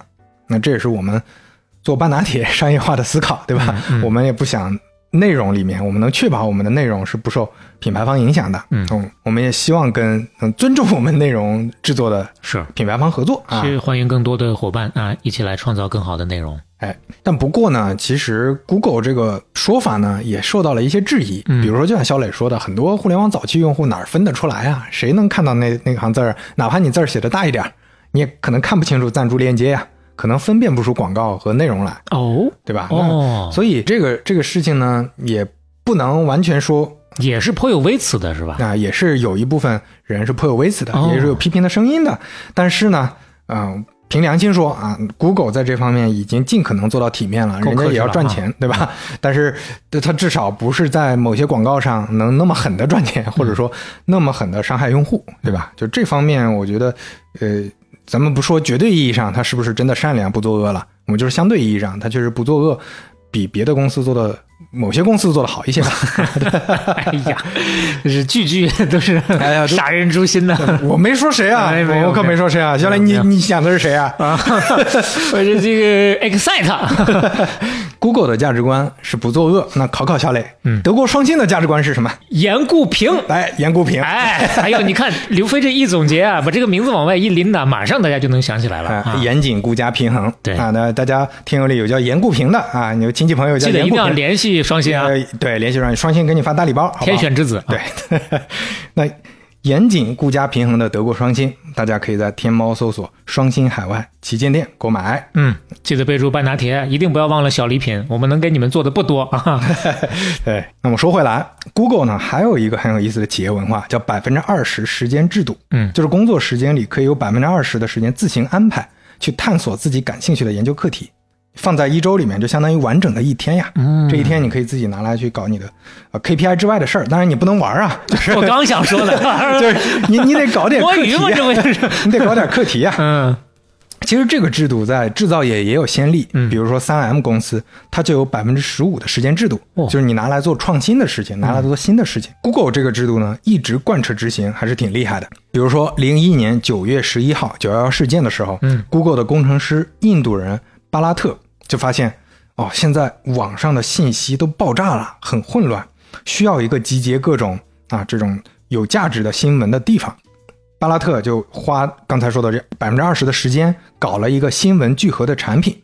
二零零二年，Google News 发布了谷歌新闻，这也成了 Google 后来很多年的重要产品，嗯也一度是世界上最大的新闻聚合产品。那当然，百分之二十呢也有批评意见啊，也有负面意见。比如说，微软的一个技术专家就说：“为啥我我们微软没有百分之二十制度呢？啊，因为大家百分之百的时间都在做自己喜欢的事儿啊，为啥你百分之八十的时间做不喜欢的事儿，百分之二十时间做喜欢的事儿？哎呦，这么拧巴干啥呢？这这也是八二年的绿茶，八二年的龙井啊，这也不是没有道理啊，反正就各各各说各的吧。打嘴炮嘛，这不就是啊？但是确实后来去了雅虎的高管玛丽莎梅耶尔，刚才提到了这位，他也说说是百分之二十啊，实际上很多时候就执行成了百分之一百二了。什么意思？啊，就是你你是在工作之外加班时间才能有空搞自己的东西。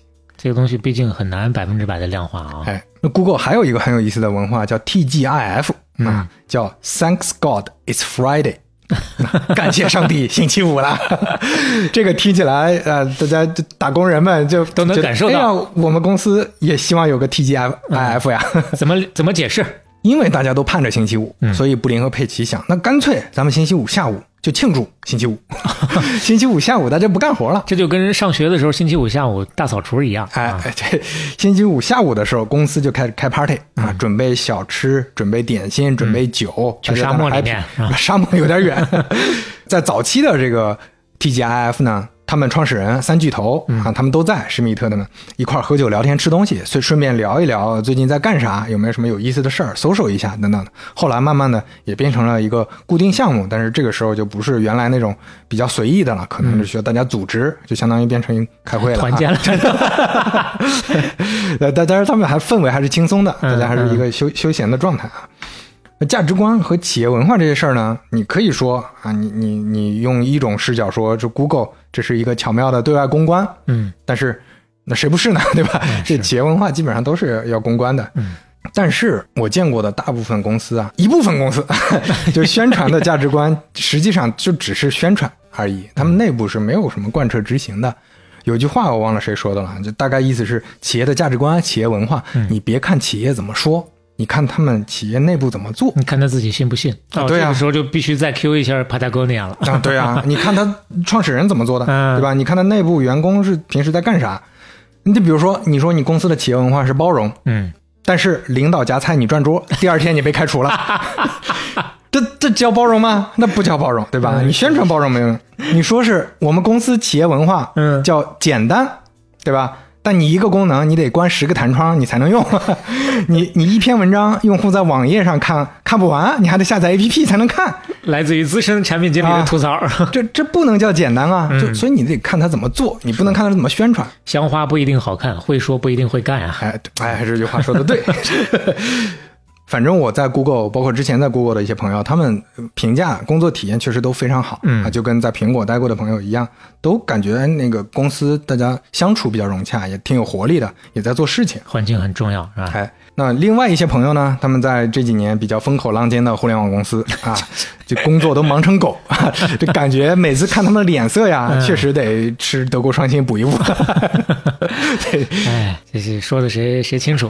呃，另外呢，企业文化还有一个侧面体现，就是谁会去这家公司啊？那 Google 确实吸引了大量的人才啊。你比如说之前说的杰夫辛顿啊，杰夫辛顿也在那儿，对吧？包括 Unix 的发明人汤普森老师，我们之前提到也在 Google，很早就去对了。呀、就是这么多的之之前着重谈过的巨头，哎，包括互联网之父瑟夫，嗯他也很早就加入 Google 了，嗯都在 Google。Google 的园区，Google 的办公楼也被认为是最适合工作的啊这个园区或者是办公的条件吧。嗯那办公环境基本上是互联网的标杆，或者说很多互联网公司的办公环境都是在模仿致敬嗯 Google 的。我之前去过一次 Google 上海的办公区，那真的太好了。那做的咖啡，那确实是精品咖啡的水准，它不是说随便放个咖啡机，整个速溶，对，面包也是特别好吃，绝对是嗯那个高端咖面包店的啊食堂的都特别好。办公室里到处都有可以睡觉，你随便躺，嗯，那种小间儿。就是一个小门或者小柜子，你就进去躺着睡觉或者冥想、开会，这都设计的特别好这方面不鸡贼啊。啊。那办公室还可以带宠物上班啊，这也是 Google 很很特点、很很有特点的一个，就你符合规定就行，你不能带宠物上班咬人，对吧？啊，那说完企业文化，说完价值观，我们稍微多聊两句 Google 的产品逻辑。嗯就为什么？因为前面说了，杨致远和费罗他们提的那个逻辑，为什么后来没有成立呢？为什么 Google 成立了呢？嗯就 Google 其实是最早的互联网平台。就我们说之前是互联网公司，但是不是平台，平台是撮合的，它有多方。Google 就撮合了网站和用户嘛。我们都说平台经济啊，根本的逻辑是什么呢？就是撮合是有价值的。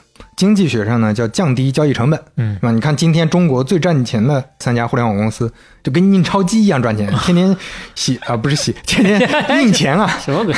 嗯 淘宝、抖音、腾讯，嗯那腾讯的微信比较特殊，它是通讯工具啊，包括它的商业化更多的在游戏，这些我们不展开聊。但是你看淘宝和抖音是非常明确的，他们是自己从来不生产产品和内容的嗯平台，他们自己没有仓库，自己不做供应链，自己不开内容工作室，不拍摄，他们只负责撮合，就特别赚钱，甚至比那些生产的人赚钱多了。嗯那这就是互联网平台跟过去很多行业差别最大的地方，就你可以做的很轻，你就是信息撮合，但信息撮合本身就能产生比实体资产还大的价值。四两拨千斤了。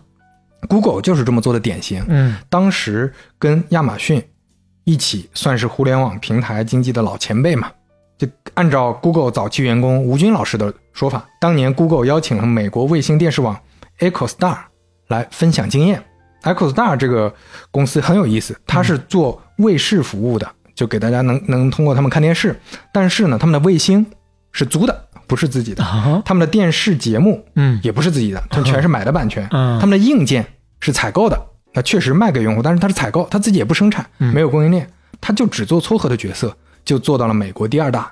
资源整合，哎，这就给了 Google 很大的启发。嗯那说到这儿，提一句啊，吴军老师的《浪潮之巅》还是很好看的啊，嗯是一个经典的作品。是他呢，二零零二年就加入 Google 了，他是 Google 非常早期的员工，而且是 Google 中日韩这三个语言版本的创始人。哦那可是牛逼哄哄呀，对，当时还得到施密特的钦点，就觉得啊你是很厉害的人，啊，觉得 反正就是很发了一个匾，你是很厉害的人，反正就是很厉害啊。嗯那这儿也能看得出为什么 Google 能打败雅虎了，因为雅虎虽然内容用心，但是你比不过人民群众的汪洋大海啊。你 PGC 永远干不过 UGC 啊，对对对，你整个全世界的网站你都在 Google 啊，你雅虎你怎么打呀？嗯你靠编辑一点一点的去搞啊，你你能有多少编辑？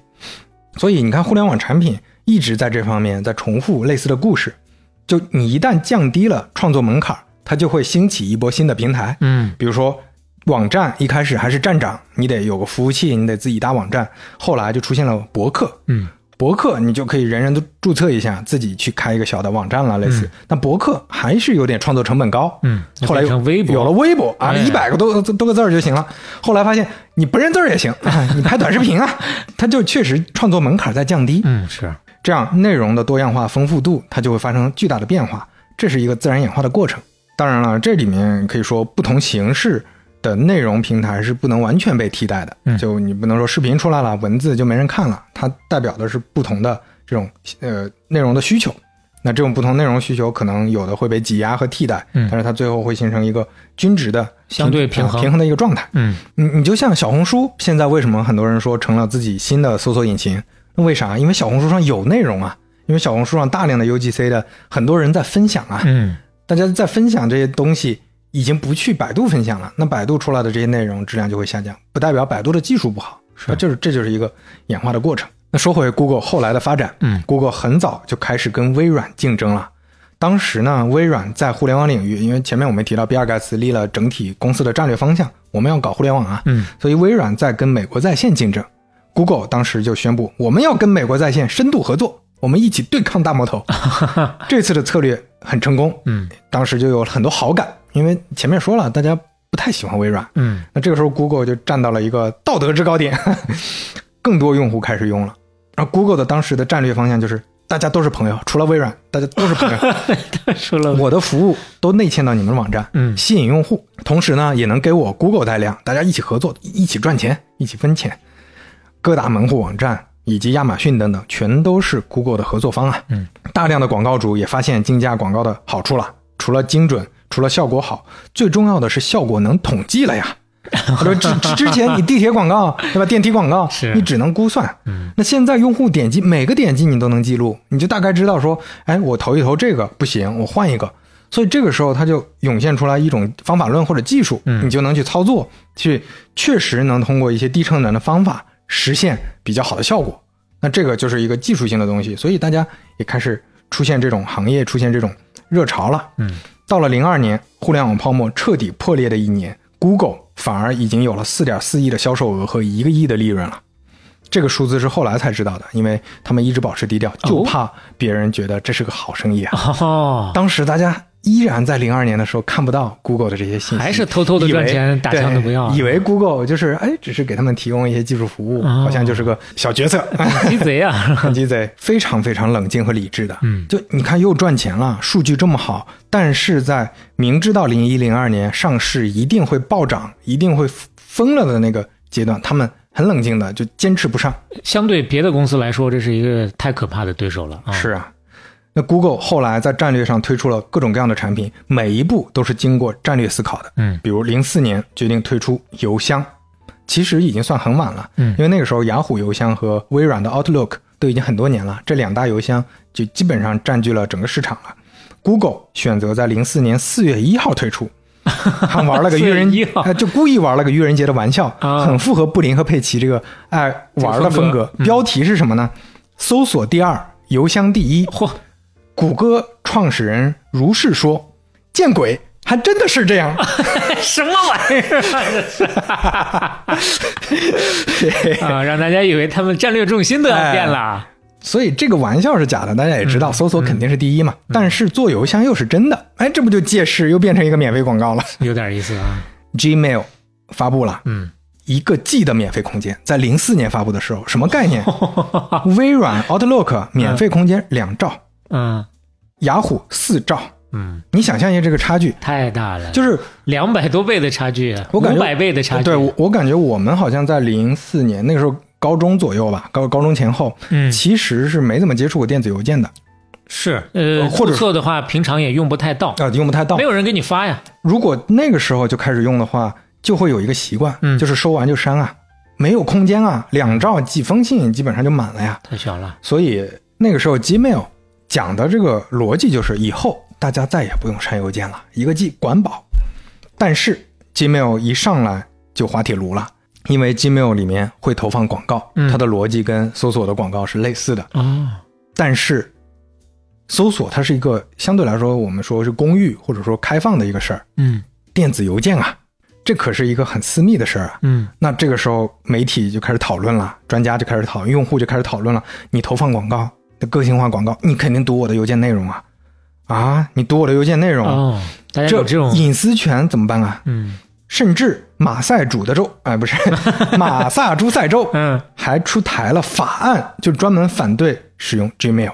你你想嘛，就大家发邮件的时候就想到，哎呀，我的东西被看光了这种不。安全感是吧啊，这一传十，十传百，大家就发酵起来了。对这种争议，其实我们知道，就隐私权的争议到今天都还是没有停下来。甚至一三年，微软还故意搞 Google，说 Google 监控用户信息什么的，嗯，这些事儿都一直有。隔三差五的都要打官司啊，有的时候就是怎么说呢，就花花钱把这个事儿给平掉啊。是是，隐私权一直是确实是个非常重重要的事情。嗯因为它延延伸的，你比如说我说缅北诈骗，对吧？它肯定是因为泄露了很多信息，很多人才好骗嘛。嗯这个还是个很大的事儿。在美国，因为他们啊整个科呃技术发展更早一些，所以他们重视程度也高一些。国内呢，现在大家也普遍意识到了，包括国家也出台各种法案，比如说你你说很多人说什么微信呀、淘宝啊这些，其实说实话，大公司的隐私权问题相对更小一些，相对小一些，风险小因为监管部门盯着他们呢，嗯他们不会乱搞的。你比如说你，你哪怕你是微信员工，哪怕你是微信核心的技术员工，你可以看到数据库，但是你是这个角色，就甚至说吧，哪怕你是马化腾、张小龙，嗯你都是看不到用户的聊天记录的、嗯聊天数据的。只有一个部门能看，就是公安部门的查案的时候，嗯就是特定的情况下才能看。所以这种国民级别的国家管控的不会随便乱搞的，这个大家放心那反而是中小公司，嗯对吧？你身边朋友开的啊、亲戚开的，那就管不着他了。说实在的啊，管不到那么细枝末节了。所以这也是为什么苹果这几年一直在强调，尤其库克，对吧，在强调隐私权嘛。所以我们能看到，在 iOS 体系内获取信息，就是比安卓要难得多啊。我们之前聊到过一个小知识，就是其实哪怕是安卓这种操作系统，它也不可能随时打开你的摄像头，随时打开你的录音机，嗯不大可能。就我们大部分信息是输入法是造成的。前面说过了啊，嗯，再补充一个小知识，嗯就是任何需要登记手机号、身份证号、人脸信息、指纹信息这些生物信息的地方，嗯大家一定要特别特别谨慎，别随便就给了。比如说你图方便，物业说你来录个人脸、录个指纹，我觉得这些东西都方便。物业首先他确实他不会骗你，或者说不会故意就是怎怎么弄，但是万一泄露了。里头有内鬼，哎，万一有人把拿拿出去卖钱了，嗯不法分子拿到了，这个就很危险。就不管是说拿这些信息诈骗你的亲戚朋友，用这些信息去刷一些啊、可能防范度不够的一些产品，哎就说起来这个事儿真的有点防不胜防啊。是啊，嗯所以大家还是尽可能注意啊。嗯那说回来，零四年，Google 终于决定要上市了。嗯其实布林佩奇都不想上市，这个时候还在竞争呢。因为就前面说的私有化，你有个好处是你的数据可以不公开啊。嗯你跟微软竞争，微软心里也没底啊。但是你能你在暗处，对吧？微软在明处，你你每年得发财报吧？嗯我看看你搞了啥，看看你这个到底内部的信息是什么情况的。但是没办法，这个时候凯鹏、华银和红杉，对吧？前面那些早不及了，天天的等着 等着出退出呢，这对多少年了呀？好多年了。必须要拿把钱拿回来了。所以上市了。嗯，那 Google 上市也有非常传奇的一点，就是首先采用了非常自信的发行方式，或者说非常任性的发行方式，竞拍。就最后选的价格，就类似现在有的地方，包括杭州也有车牌的竞拍，嗯，你报价，报价这么多人，这个玩法真的是没 真的很少，没见过是吧？价格之下报价的人都买不到，价格之上的人呢，都按这个底价来买入，就完全抛弃了华尔街。我不需要你华尔街帮我去估价没有承，销商，确实会有一些类似这样的公司会自己玩，不需要承销商。当然，就是有一个前提，就是呃，市场真的非常认可。对啊，你你特别有自信，对就是买家肯定很稳，因为华尔街收的那个佣金虽然七个点是非常高的，看起来，但是它这个七个点能保证你 IPO 成功啊。嗯呃，不需要，我不需要你这七个点啊。最后，当然他们也有承包商，就那个瑞士信贷和摩根士坦利，嗯还是协助他们，包括前面说的互联网女王，嗯摩根士坦利做这个项目的负责人嘛。但是这件事上也都非常任性，首先给他们的钱就没没到七个点，具体多少我没说，但是可能没到一半都。啊，店大欺客了啊！同时，Google 连他们我都不告诉你任何财务信息和运营信息，你就给我去承包啊，我也不告诉你信息，你就说我们牛逼就行。嗯你华尔街觉得没见过这样的呀，太霸道了。但是 Google 我就是这么硬气，嗯啊，投资投资人都盯着呢，买家都排着队呢，天天啊，就跟卖苹果手机一样，排到三楼去了。其实也是一种营销策略了。从另一个层面看得出来，市场对他有多么的认可。是佩奇和布林还写了一封公开信，把这封信叫什么呢？叫 Google 股东使用说明书。就是你来当我股东，你得先看说明书啊，哦不然你没资格呀。这封信的灵感是来自巴菲特、伯克希尔哈撒韦每年就有这样的类似的信。嗯霸道的地方还体现在股票的权利上，A、B 股啊嗯，它也是模仿了这种方式。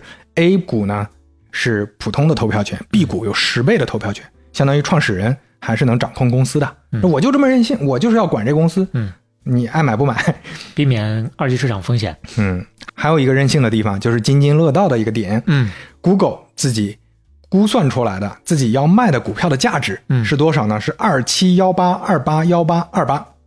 为什么是二七幺八二八幺八二八呢这？它电话号码呀，是吧？这是自然常数 E 的前十位 啊！我就我连上市的股票价值，我都是企业文化的一次再宣传啊！好极客呀！就是这么即刻，啊我就是用这个数字告诉你，我们依然是保持了原来这种纯正的极客文化。嗯，哇，真的是要多少年轻人去崇拜他们呀？这是精神啊！二零零四年八月十九日，Google 在纳斯达克上市，嗯，每股八十五美元完成 IPO，后来涨到了一百多美元。嗯，公司的第一个真正的市值的数字出现了。二百三十一亿，那二百多亿啊，这当时在人类历史上都是最大的 IPO，哦，史上最强啊，史上最大。后来有一次没成功的 IPO 超过了它，哎，啊，就在杭州，咱们就不说哪家了。其实关于自然常数 E，还有一个有意思的事儿，就是在七月的时候、g o o g l e 就在贯穿硅谷最重要的一个公路叫幺零幺公路上立了一个招聘广告牌儿嗯小磊看一眼，就是自然常数的前十位 dot .com 哦啊，你自己去搜啊，你能搞明白这个前十位是啥，你就能找到我们的这个招聘网站。就你找不到网站，你没资格投简历。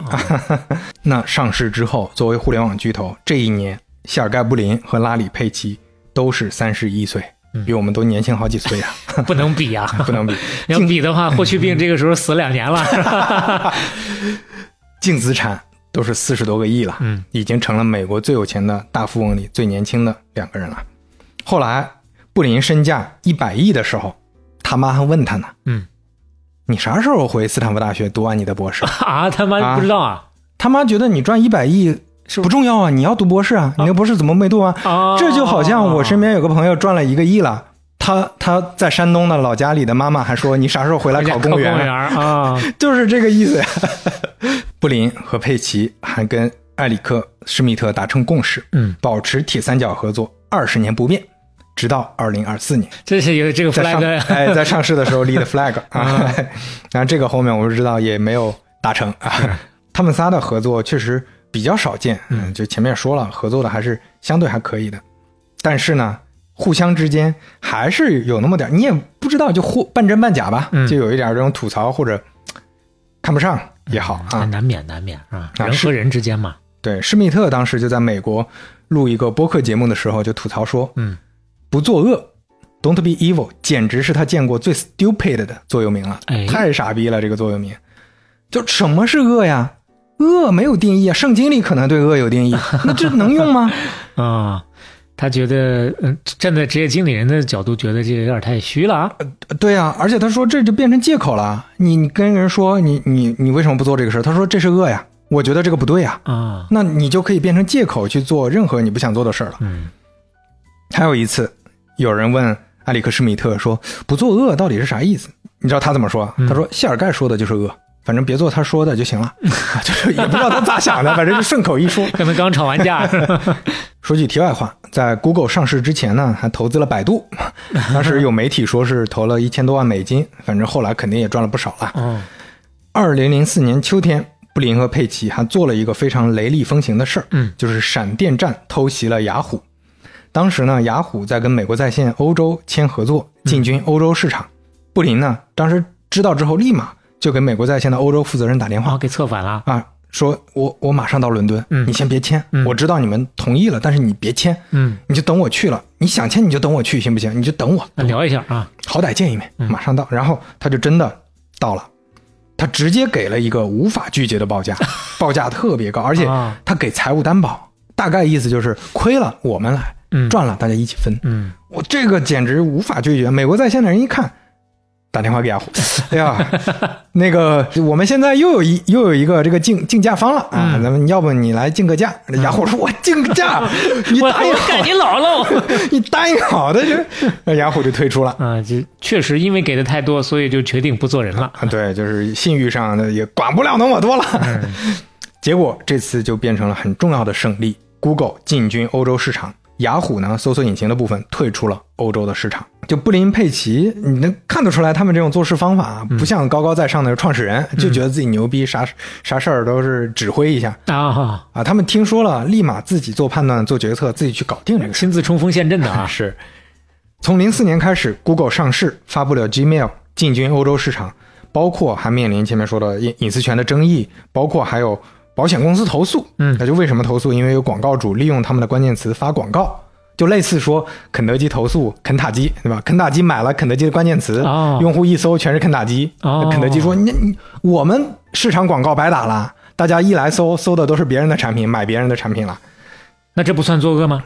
对，所以这个事儿就是算是 Google 有争议的一个点嘛。嗯就后来保险公司一直在跟 Google 打官司，嗯所以为什么说零四年是个重要节点？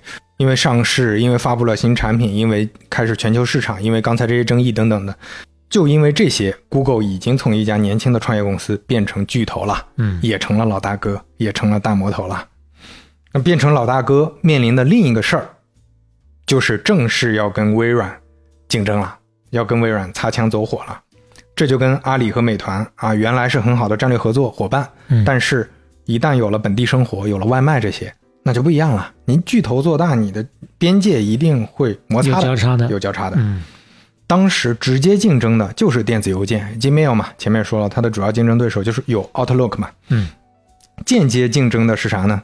除了产品，还有大量的优秀人才、社会人才，包括毕业生。啊，精英陆陆续续再从微软离职到了 Google，当时气的鲍尔默啊，就说我他妈要干掉 Google 啊，我我一定要把 Google 捏死。嗯接下来他们面临一个不光人才，还有业务全方面竞争的一个重要的市场，叫做中国。啊，二零零五年，Google 动了微软最不能忍的一个蛋糕，触碰了微软的逆鳞。嗯这个蛋糕是谁呢？他是一个人，他叫李开复。哦，一九六一年，李开复出生于中国台湾，嗯他爸是民国期间政治家和历史老师。中学的时候呢，李开复就移民到美国了。八八年，卡内基梅隆大学博士毕业，他的博士论文非常有影响力，呃，是第一个用大词汇量的语音识别系统 NLP 领域一个很重要的一个系统吧，嗯一个节点。他写了六十多篇论文和两本书啊，在博士期间，在人工智能和 NLP 领域当时非常有影响力。留校两年之后，加入苹果公司。咱们在《任天堂往事》系列聊过，他当时不是还是负责那个批评批评项目，嗯后来还做了一些 NLP 方面的项目，就在苹果做语音识别这些，嗯平平无奇。重要的转折来了，因为他是中国人啊。当时微软要开拓中国市场，应该说叫亚洲市场，所以在九八年，李开复跳槽到微软，带头成立了微软亚洲研究院，嗯，MSRA 鼎鼎大名。啊。微软亚研院非常成功，他已经在当时成了微软在美国本土之外规模和影响力最大的研究院，嗯吸引了大量的优秀学者。微软亚研院行业内的朋友、呃肯定都知道。作为我们在学校里的时候，那都是高山仰止、殿堂级的这种。对，我记得我们当时好像有个什么爱好者小组，对吧？就是拿了他们资助。嗯嗯嗯，行业外的朋友哪怕不知道，但是这里面出来的人、出来的很多产品都是大名鼎鼎的。张一鸣，字节跳动张一鸣，他在亚研院待过；小米联合创始人林斌在亚研院待过；百度总裁张亚勤、阿里云王坚、百度 CTO 王海峰等等，都是在亚研院待过的。可以说就是黄埔军校了。李开复作为微软亚研院创始人，他想做个更大的事儿，嗯因为亚研院毕竟还是做研究的，你确实笼络了很多科技人才、技术人才，嗯你可以孵化很多东西，但是你不是正儿八经的核心业务，所以他想做核心业务啊。微软中国不是他的呀，那接下来他要看别的机会了。嗯这个时候就接触到 Google 了，Google 说你来当 Google 中国总裁，嗯这一下就炸锅了。他的位置特别高啊！以前你从 Google 流失的人才，你中层、基层这些也好，微软也只是生气。那现在你要动我的，真的触碰我的逆鳞了啊！年轻人啊，年轻人。鲍尔默直接找李开复说嗯：“你走的话，我们会不得不采取措施，不是告你不是针对你个人啊，我们对你没有意见，但是我们主要是针对傻逼 Google 啊。”啊，甚至比尔盖茨都特地约见李开复说：“哎呀，你你要么还是留下来。”哪儿的黄土不埋这人呐。这这鲍尔默我管不了啊，这这万一到时候他搞你，这这不好，嗯他肯定起诉你，到时候你你别这样。嗯，想方设法的留住，还不能把脸撕破了。那零五年七月，李开复决定触碰鲍尔默的逆鳞，嘿，就走了，啊还带了一些同事加入了 Google，成为 Google 大中华区总裁，嗯主管两岸三地的业务。Google 很高兴啊，宣布我们将要在中国大展宏图了。嗯我们有了李开复，那就是如鱼得水、如沐春风、如火如荼啊。那微软当当然就是完全不食言，立马诉讼，而且说的非常狠。嗯，在 Google 的煽动下，李开复公然违反了他对微软所做的不竞争承诺。嗯零六年初，初步的判决下来，李开复禁止参与搜索引擎以及 Google 在中国的工作，违反了竞业协议。嗯在宣判的前后，Google 和微软一直在法庭外谈判，最后私下达成了协议。这个协议内容到今天还是没有公开的。啊，微软终止了诉讼，李开复可以继续当他的总裁了。但我估计 Google 可能做了不少的牺牲啊，和解成本有多少？少，那就不知道了啊。零六、年，Google 正式发布中文名谷歌啊，嗯就是今天我们知道的谷歌。谷就是丰收，歌丰收之歌。哦啊它是，还有这么个解法。零九年，李开复离开了 Google。他在 Google 的成绩怎么样呢？他去之前，Google 中国基本上没什么用户。嗯他走的时候，Google 在中国的用户有三点三八亿，嗯，市场份额百分之三十多呀，基本上就是跟百度齐平了呀。超牛逼。那当然了，很多年轻人 此刻头上已经开始有问号了。那李开复离开 Google 之后，创办了创新工厂，嗯，继续做年轻人创业的事情。创新工厂也是黄埔军校，因为这里面出了很多呃牛逼的前辈，嗯比如说创新工厂孵化的最成功的产品是知乎，知乎就是创新工厂出来的。还有两个，一个叫豌豆荚，一个叫友盟。嗯豌豆荚的创始人王俊玉是很厉害的产品经理前辈，豌豆荚的赵琦博士后来是字节跳动的增长中台负责人。嗯确实就算是黄埔军校。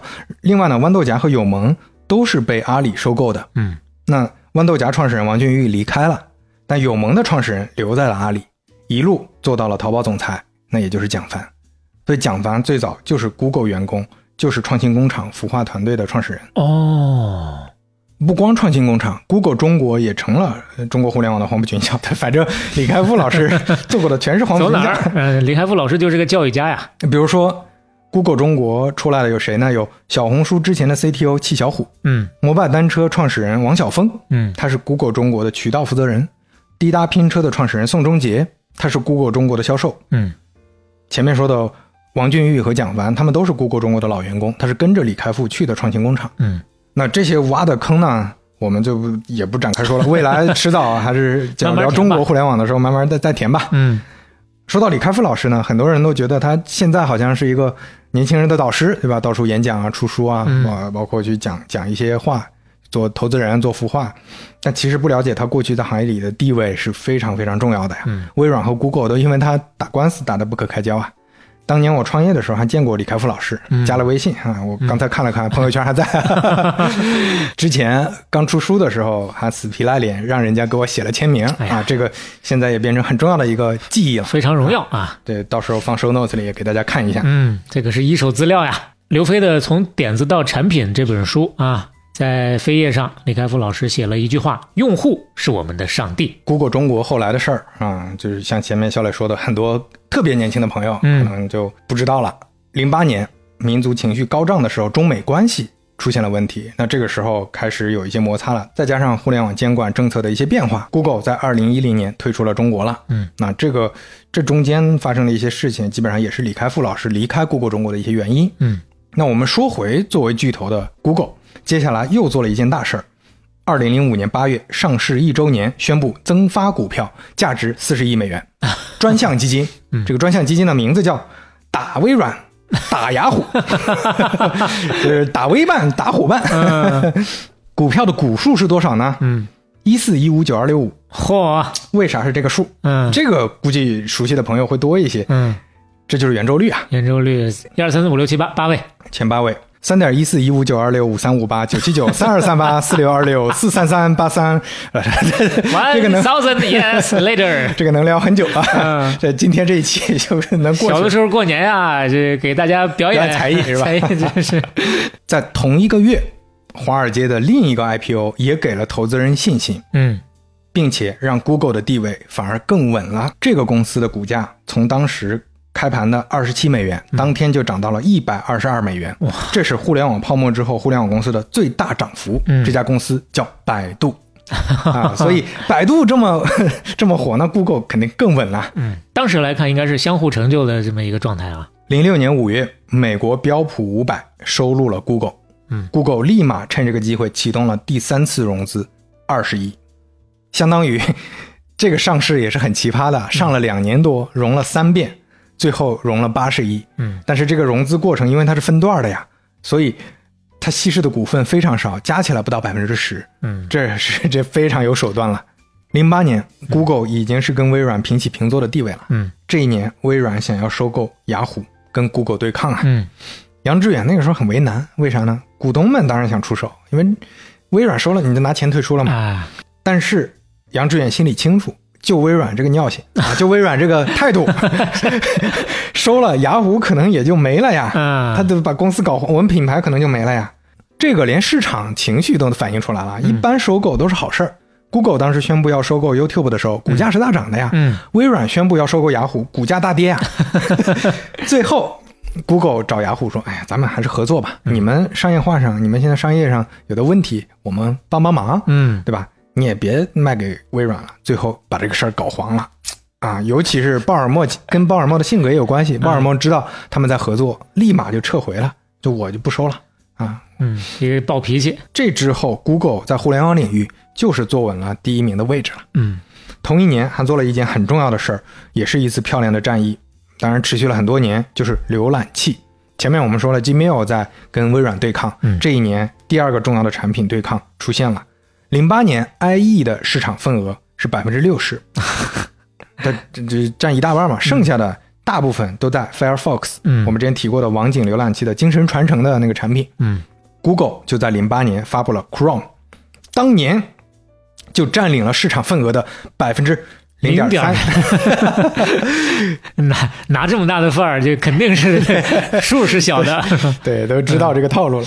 不过那个 Chrome 的思路跟 IE 很不一样，经过多年的发展，它确实慢慢的在蚕食市场。是有哪些区别呢？第一，Chrome 的每个标签页是独立的，就它是认真在思考这个产品怎么样性能更好。微软的产品有个大问题，就是经常不稳定。我们也知道 Windows 那个蓝屏，对吧？嗯，那是这常见的。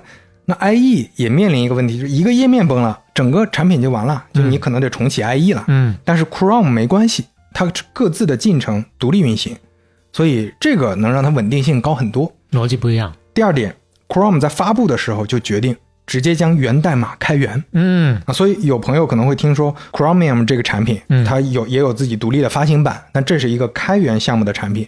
那这个为什么要发布？我们之前聊过，开源项目的价值就是大家都能来提意见，大家都能来出主意，包括 Mozilla，我们之前提的 Firefox 背后的那个项目，他们跟 Chromium 也有非常密切的合作。哦那在这方面，IE 是完全封闭的，你全靠自己的本事。但是人家是共建，全世界的技术人员来帮助共建。第三点，在发布一年之后，Chrome 推出了扩展库，也就是插件的库，哎在当时是很少见的，特别好用，很快就流行起来了。你看，零九年发布的扩展库，一零年 Chrome 有一点二亿的用户的时候，其中三分之一都至少安装了一个插件了。嗯同年，Chrome 的应用商店发布了，你可以直接搜索、直接购买插件，这变成了一个很健康的开放生态。第四，Chrome 对移动化的支持非常早，一二年 Chrome 安卓版本和 iOS 版本发布，用户迅速增长，这一年已经有三亿的活跃用户了，就因为它做了移动化。嗯，也就是这一年，Chrome 正式登顶，成为浏览器之王，打败了 IE，哇，完成了网景浏览器未竟的事业。其实很快啊，就前前后后五年左右的时间吧。根据最新的报道，Chrome 的全球市场份额现在是多少呢？嗯。百分之六十三点五六，这就是碾碾压 IE 啊。嗯。嗯。啊，对，当当年 IE 的 IE 的那个位置，第二现在再看 Edge 啊，现在再看 Edge 啊。啊，你猜？呃，Edge 前两年是百分之十到十五，现在呢差不多吧，应该还。百分之五点四，啊啊哦，可能是不是统计口径不一样？可有可能不一样。嗯嗯，确实不高，确实。但是第二名已经不是 Edge 了，嗯已经不是 IE 了，第二名是 Safari，啊，百分之十九点八五。因为这个好理解嘛，因为 Mac 和 iPhone 都内置了嘛，嗯内置了 Safari 嘛。嗯第四名 Firefox 百分之二点九四，嗯嗯，那接下来还要说一个对 Google 很重要的事儿。零七年左右，iPhone 发布，全世界进入移动互联网时代。我们都知道，从互联网到移动互联网，有的公司就掉队了，嗯有的公司能够跟得上，拿到了所谓的入场券。嗯那雅虎是肯定掉队了，啊微软也有点掉队，后来好容易拽住了啊，云云计算这些。嗯在国内，你像腾讯原来是 QQ，但是手机 QQ 没有拿到入场券，嗯微信拿到了，淘宝也是用手机淘宝取代了 Web 淘宝，也算跟上了。嗯没跟上的我们就不提是哪家了啊。那今天这是怎么回事啊？这是哎呀，那对于 Google 来说，嗯它也面临同样的问题，就移动互联网时代，你光靠搜索引擎是不行的。嗯 Google 有浏览器也不够，还有什么呢？那就是在零七年他做的一个最最最重要的决定，收购了安卓。零七年啊，这多早啊，iPhone 都没发布的时候。高瞻远瞩，那、这很多朋友可能都不知道安卓是 Google 的，这可能就是科技历史上最成功的一次收购嗯，之一啊，也是 Google 历史上这肯定是他最好的一次收购。给自己又续命一百年啊。对啊，拿到了移动互联网的入场券啊，嗯有远见，不像有的公司。那安卓呢？它最早就是专门为了做移动设备操作系统成立的，零三年就成立了。零五年，它当时在跟 HTC 和三星谈合作、谈收购，后来跟 Google 谈成了。我们在苹果简史的时候，当时聊到过，为啥是零七年 Google 就着急发布了安卓？那是因为 iPhone 发布了，所以他很着急发布了一个健不健全版本的安卓系统。嗯，对，但是后来慢慢的就优化，慢慢变得成功了，嗯把塞班系统、把黑莓这些都打败了，安卓系统快速成了移动设备的 Windows。嗯，所以你提到 Windows，你就知道微软为什么掉队了呀？你在 PC 时代你是全球垄断的地位，你在移动时代操作系统没你的份儿啊！你想想这个还是挺残酷的但是也有一些人用过 WinPhone，啊！对啊，微风就是它的一次 这个尝试嘛这个。扁平化的那个东西，确实是让人很难适应，确实是怎么着呢？先入为主了嘛。它做的也不好，确实确实做的不好啊。微软相当于把移动互联网时代的操作系统拱手让给了自己两个仇敌，世仇啊，嗯一个苹果，一个 Google 啊，这这两家平分了市场了。那只能怪波尔默了。对这儿还有个有意思的公案，就施密特，咱们之前提到过，他是苹果董事会的董事啊，啊，是，所以乔布斯对他非常谨慎。嗯，每次董事会讨论 iPhone 的背着时候，他是吧？请他离席啊，啊。就是你出去，我们要讨论一个事儿，你不适合知道。啊，是是是，这确实存在这个问题啊。所以施密特他本身对苹果在做移动化的这个东西，就甚至施密特，因为他是职业经理人嘛，嗯，或者说他对呃前沿的科技关注没那么多，他对公司经营关注的多一点，所以他对移动互联网这个事儿关注不高。嗯，他其实并没有觉得这个跟 Google 有啥关系，这搜索引擎是搜索引擎，现在的手机是手机嘛，嗯，所以买安卓这个事儿是佩奇做的，是佩奇自己操作，施密特事前都不知道，哦买完才知道的，哦所以佩奇牛逼啊！哦，所以这就说为什么他们几个人的合作很重要嘛。嗯 那安卓后面的故事我们就不多展开讲了，就是我们只看一个图啊。这个小磊看一下，这个蓝色曲蓝色曲线啊是安卓，黑色曲线啊是苹果。苹果相对来说就比较稳是啊，一个一个周期波动。呃，安卓一路上窜，其他的全都跌到谷底了。啊，二零零九到一七年的整个的一个变化啊，安卓明显的是一路攀升啊。另外，除了安卓这个移动互联网的入场券，Google 还拿到一个入场券，嗯，那就叫 YouTube 呀。零六年收购了 YouTube，买的也很准，特别准。买的时候多少钱啊？十六点五亿啊！好便宜啊。你看去年二零二二年的数据，YouTube 的收入是二百九十二亿啊，他从十六点五亿 的买进来买进来的，现在一年赚三百亿。三百亿，哎呀，对这个这个收入的增长，那也是简直这个柱状图太美好了。嗯对你如果是做财务的，看着这个图，你真的是就是晚上美好的睡不着觉啊。嗯、当然，Google 也不是说所有入场券都拿到了，对吧？能拿到两张已经很不错了。嗯包括啊、其实在线支付他们尝试做过，没做过 PayPal。他们之前做 Gtalk，可能有朋友还有印象，他们自己的 IM 软件也没做过其他家哦，它还有 IM 啊。啊。那个之前我也用过，很早了。嗯另外，他做过社区啊，也没做过 Facebook，这这些其实都尝试过，就是也不像呃，可能有的人认为 Google 是只做自己擅长的事儿，它其实是很多都尝试，只那是没做成。巨头嘛，稍微的撒撒网也能覆盖到了啊。是，那差不多在一零年前后，Google 已经是全球科技领域仅次于苹果的江湖地位了，嗯就已经比微软要高了。刚才说，呃，可能零七零八年平起平坐，那现在已经快速上来了。就不管是品牌影响力还是股价，都被评为是全球第二了。嗯一零到二零年之间，Google 的整个战略方向就是收购，基本上每个星期都收购一家公司。买买买！对，但他收购不是像有有的公司一样，哎呀，老是花冤枉钱。光花冤枉钱啊！你关键买完之后还把人公司搞死了，嗯搞没了对啊，很常见嘛。但是 Google 相对来说还好，就他的公司大部分现在活得还不错。一二年，Google 收购了摩托罗拉移动公司。嗯，一四年，Google 收购了 DeepMind，这个在我们人工智能风云录，也就是半打铁的四十四期嗯，可以听到 DeepMind 的故事。那 DeepMind 虽然没做出 ChatGPT，虽然不是 OpenAI，但是在 AI 影响力也非常巨大，嗯是因为尤其是生物领域。不能算是掉队啊。就在几天前，二零二三年的拉斯克奖颁发给了哈萨比斯和他的 AlphaFold，就是啊，AlphaGo 的兄弟，做生物科技的那个。在这个蛋白质领域做出的贡献，简直就是前无古人呐。而且拉斯克奖是非常有影响力的医学奖，嗯被称为诺贝尔医学奖之外最顶级的奖，也是美国诺贝尔奖被称为。这是第一次把这个奖颁发给了 AI 领域的研究，以前都是直接给生物科学家嘛。是啊，这相当于给了一个非常明确的肯定。嗯二零一五年，Google 改组，把集团改名阿尔法贝塔，嗯那 Google 成了最大的子公司。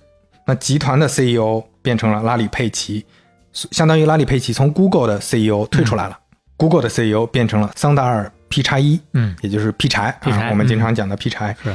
他是跟微软 CEO 一样，也是印度人，你看这现在这俩 巨头啊，这都是印度。都是印度裔的啊。他是从 Google 土生土长出来的，相当于是早期 Chrome、Gmail 和 Google 地图的负责人。哦，顺便说一句啊，就前面我们说那个三巨头合作二十年不变到二四年啊，其实在一一年施密特就不干了，啊，就不当 CEO 了，改当董事长嗯啊，相当于就还参与公司业务。你本来拿我当家长嘛，那我就给你们当顾问，我就帮你们监管一下。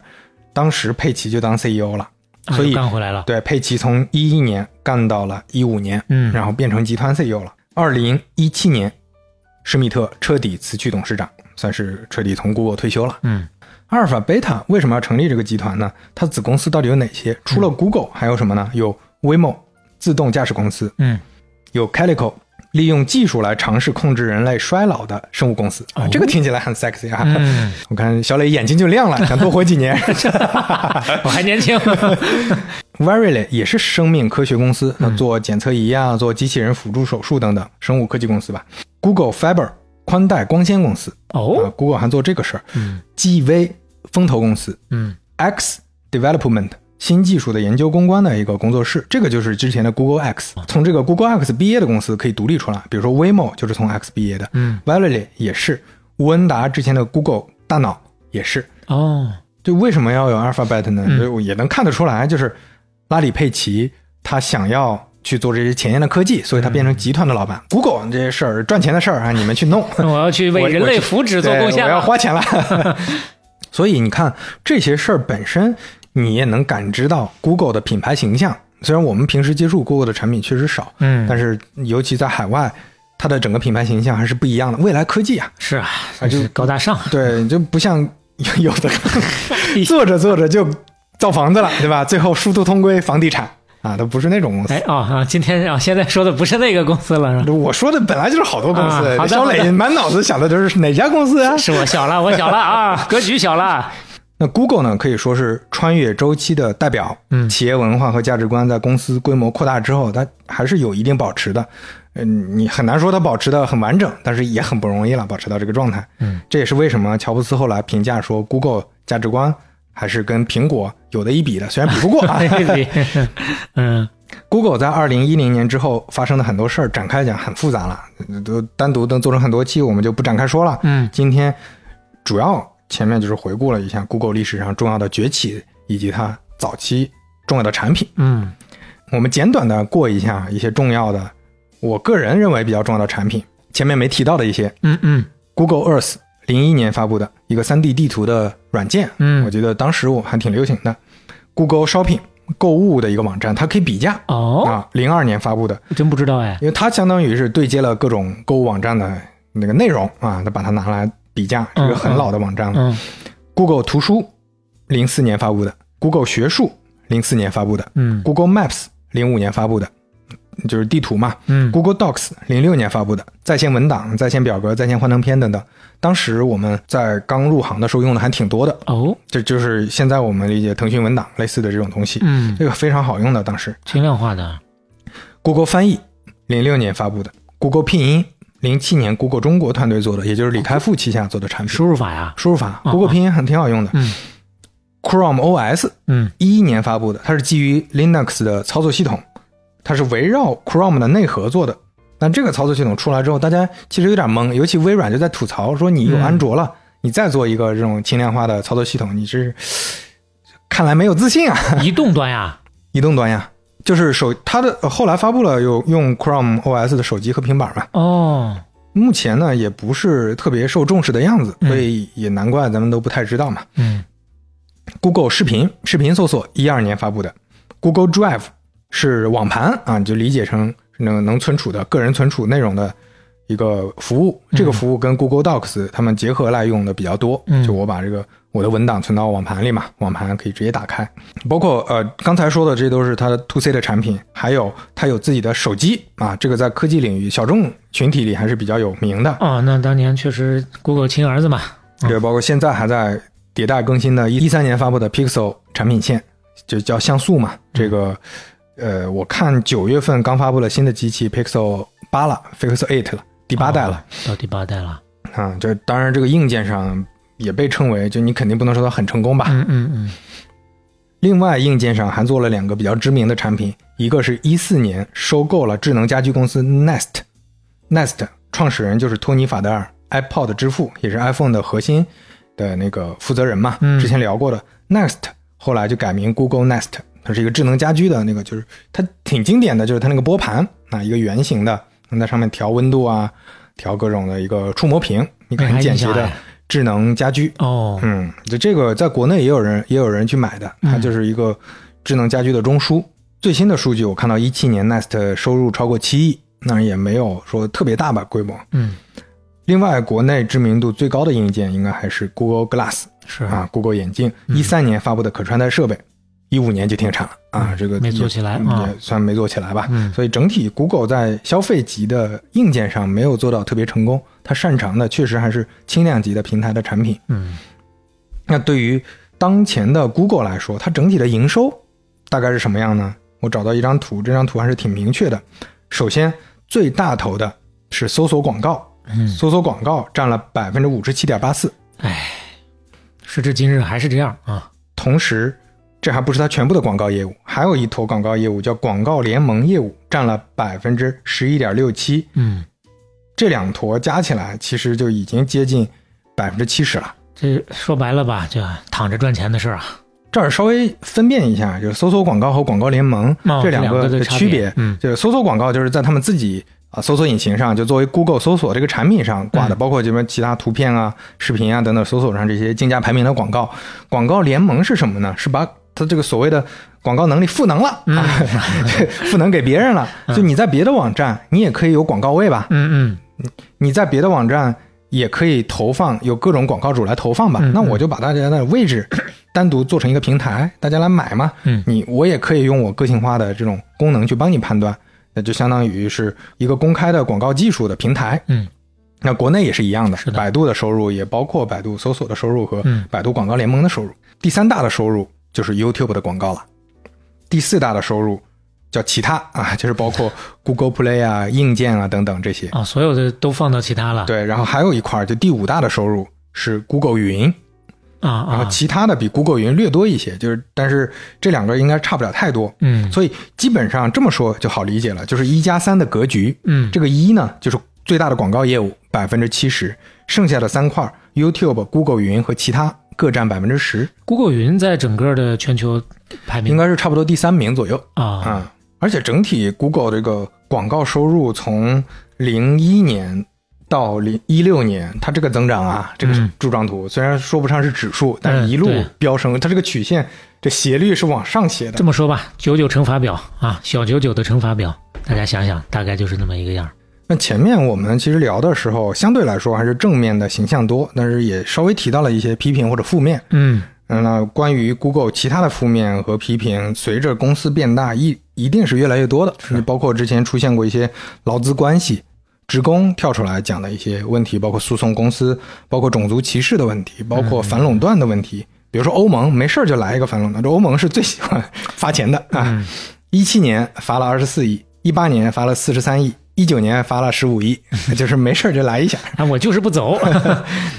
最近的大家批评比较多的事儿，就是你 Google 哈、花了那么多精力，还搞了两个团队，DeepMind 和呃谷歌大脑，嗯结果你没搞出来，人家 OpenAI 这么小的团队搞出来的，被他们抢了风头，先搞出来大语言模型，所以他们内部也产生一些反思，还包括 Google 图书之前出现过版权问题。Google 图书的概念是他们跟图书馆合作，去把这些书要过来扫描，嗯那他们认为这个样我就把这些东西信息化之后，大家可以方便搜索、方便检阅材料等等。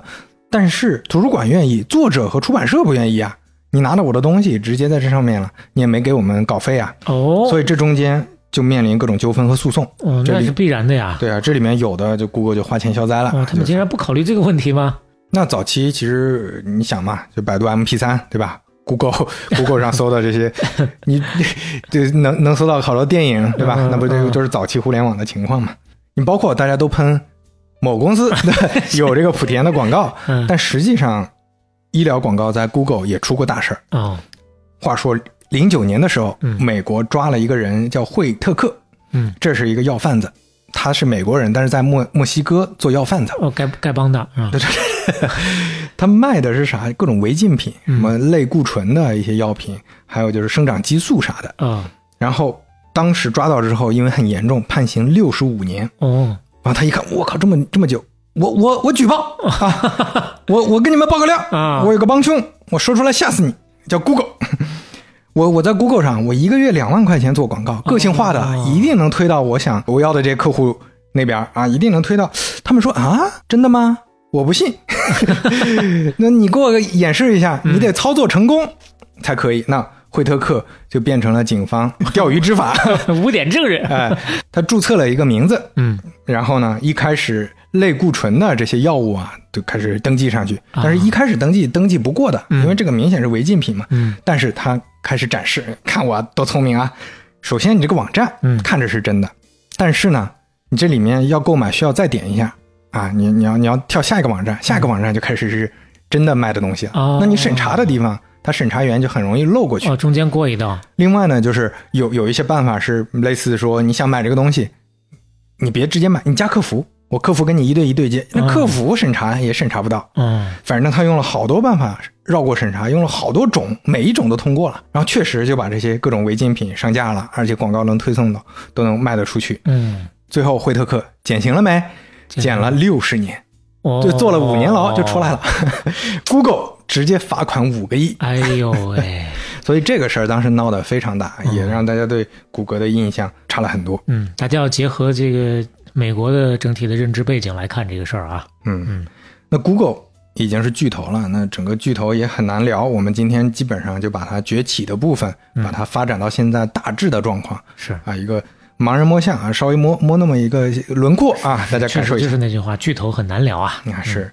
那今年最新的一条新闻是，Google 年初也跟着呃裁员潮，裁了一万多人，这是 Google 几十年以来最大的一次规模的裁员了。嗯接下来，Google 能不能再次穿越周期？不管是说生物科技、自动驾驶，还是 AI，还是 XR，嗯，都不好说啊。上个时代的屠龙少年，现在已经是巨龙了。哎呀，任谁都要经过这么一个过程。就整个过程当中，我觉得除了之前知道的一些事儿之外，突然让我把之前的一些倒刺 connect 起来的，哈 哈就是不断的讲到的他们做对的一些事情上的小点，包括它的这个 Chrome 扩展库的插件，包括它跟雅虎在内的这些个最早的传统网站的不一样，就是 UGC 和 PGC 的这个区别，其实还是能给现在的人非常大的启示的。我不知道刘飞是有意还是无意埋下的这么一根线吧，放在现在大家看起来会更加的明显一些。就是你能调动更多人，你就能有更大的力量。这所谓的杠杆理论嘛，嗯就给我一个杠杆，我能撬动地球，对吧？是，那今天的片尾曲呢？因为刚才既然说到屠龙少年嗯，啊，有一首歌就是讲屠龙少年的故事的哎，啊，就叫《达拉崩吧》。我们接下来啊、也非常符合两位创始人的风格啊。对，我们就听一下周哪个版本周深版本的《达拉崩吧》吧啊，嗯就更喜欢一点。行，大家一边听歌一边回味，欢迎各位继续不要钱的事情一键三连，点赞、留言和转发。另外呢，最后我们还得再多说一句啊，跟双星合作的三期，我们同样是非常的愉快，感谢品牌的认可，也感谢所有我们的听友啊对于半打铁的信任，因为不断的有反馈过来，是确实是有一些朋友因为我们的节目知道双星之后，并且基于对我们的信任。啊，开始尝试双星的这个产品，对我们来讲呢，也是莫大的一个认可啊，表达一下感激啊，就是四个字：信任无价。我以为你要说就是三个字：严固平。对，到现在大家是不是还记得严固平？哈哈嗯，半打铁七十七，杀青。我们下期再见。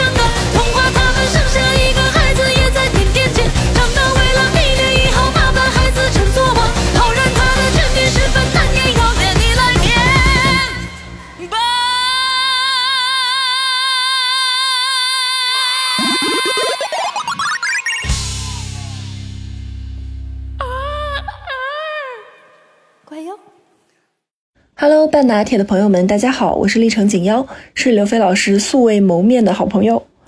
作为在互联网活化石 AOL 公司工作过的人，分享一下我当年的见闻吧。我在的时候是二零一五年、二零一六年，AOL 总部在纽约的中下城，百老汇七百七十号，一栋很漂亮、很气派的楼，楼上几层还有 Facebook。公司里面的中国人很少，可能只有几十个。中国留学生确实也对他不太了解，毕业了优先想到的是 Flag 等等那些比较头部的互联网公司，或者像 Oracle、SAP 所谓的养老厂。我入职 AOL 的经历也很神奇，先卖个关子，后面会说。AOL 里呢，门户网站、媒体、娱乐的基因比较强，像至今 AOL.com，还有它旗下收购的一些网站 TechCrunch。这个可能做互联网的朋友会比较熟，一个科技的资讯网站，还有 Huffington Post 这种嗯比较偏主流、偏严肃的新闻媒体，流量还是比较大，也能赚广告费。有的时候我会用搜狐来做类比，就是巅峰时期已经过了，但是江湖上还有传说的感觉。我刚入职的时候是 APM。最初，嗯，APM 是雅虎和 Google 搞出来的初级产品经理职位，面向校招的，有点像产品经理里的管培生的感觉。进公司会轮岗，我在 A O L .dot com 做了一些模块，参与了一个大的主页的改版，后来负责了一个频道。其实这些也就大概六个月左右的事儿，突然就被裁了。公司说实话是真的很闲，很轻松。可能是我现在工作量的四分之一，但是代价就是饭碗很不稳定。被裁之后，我找到机会去转岗，呃，去了一个创新的小部门，只属于 CTO 的，做了很多像 AR、VR、智能家居、短视频等等的探索。可以说，凡是在风口浪尖的技术都试过，也能从另外一个侧面看得出来这一家历史悠久的公司对于转型和突破的渴望。在千禧年的时候，AOL 和时代华纳合并，估值当时达到了三千五百亿美元。但是在十五年之后，Verizon 收购 AOL 的时候，只花了四十四亿美元。第二年，另外一块活化石雅虎也被同一家公司收购了，比 AOL 贵四亿。活化石姐妹团聚。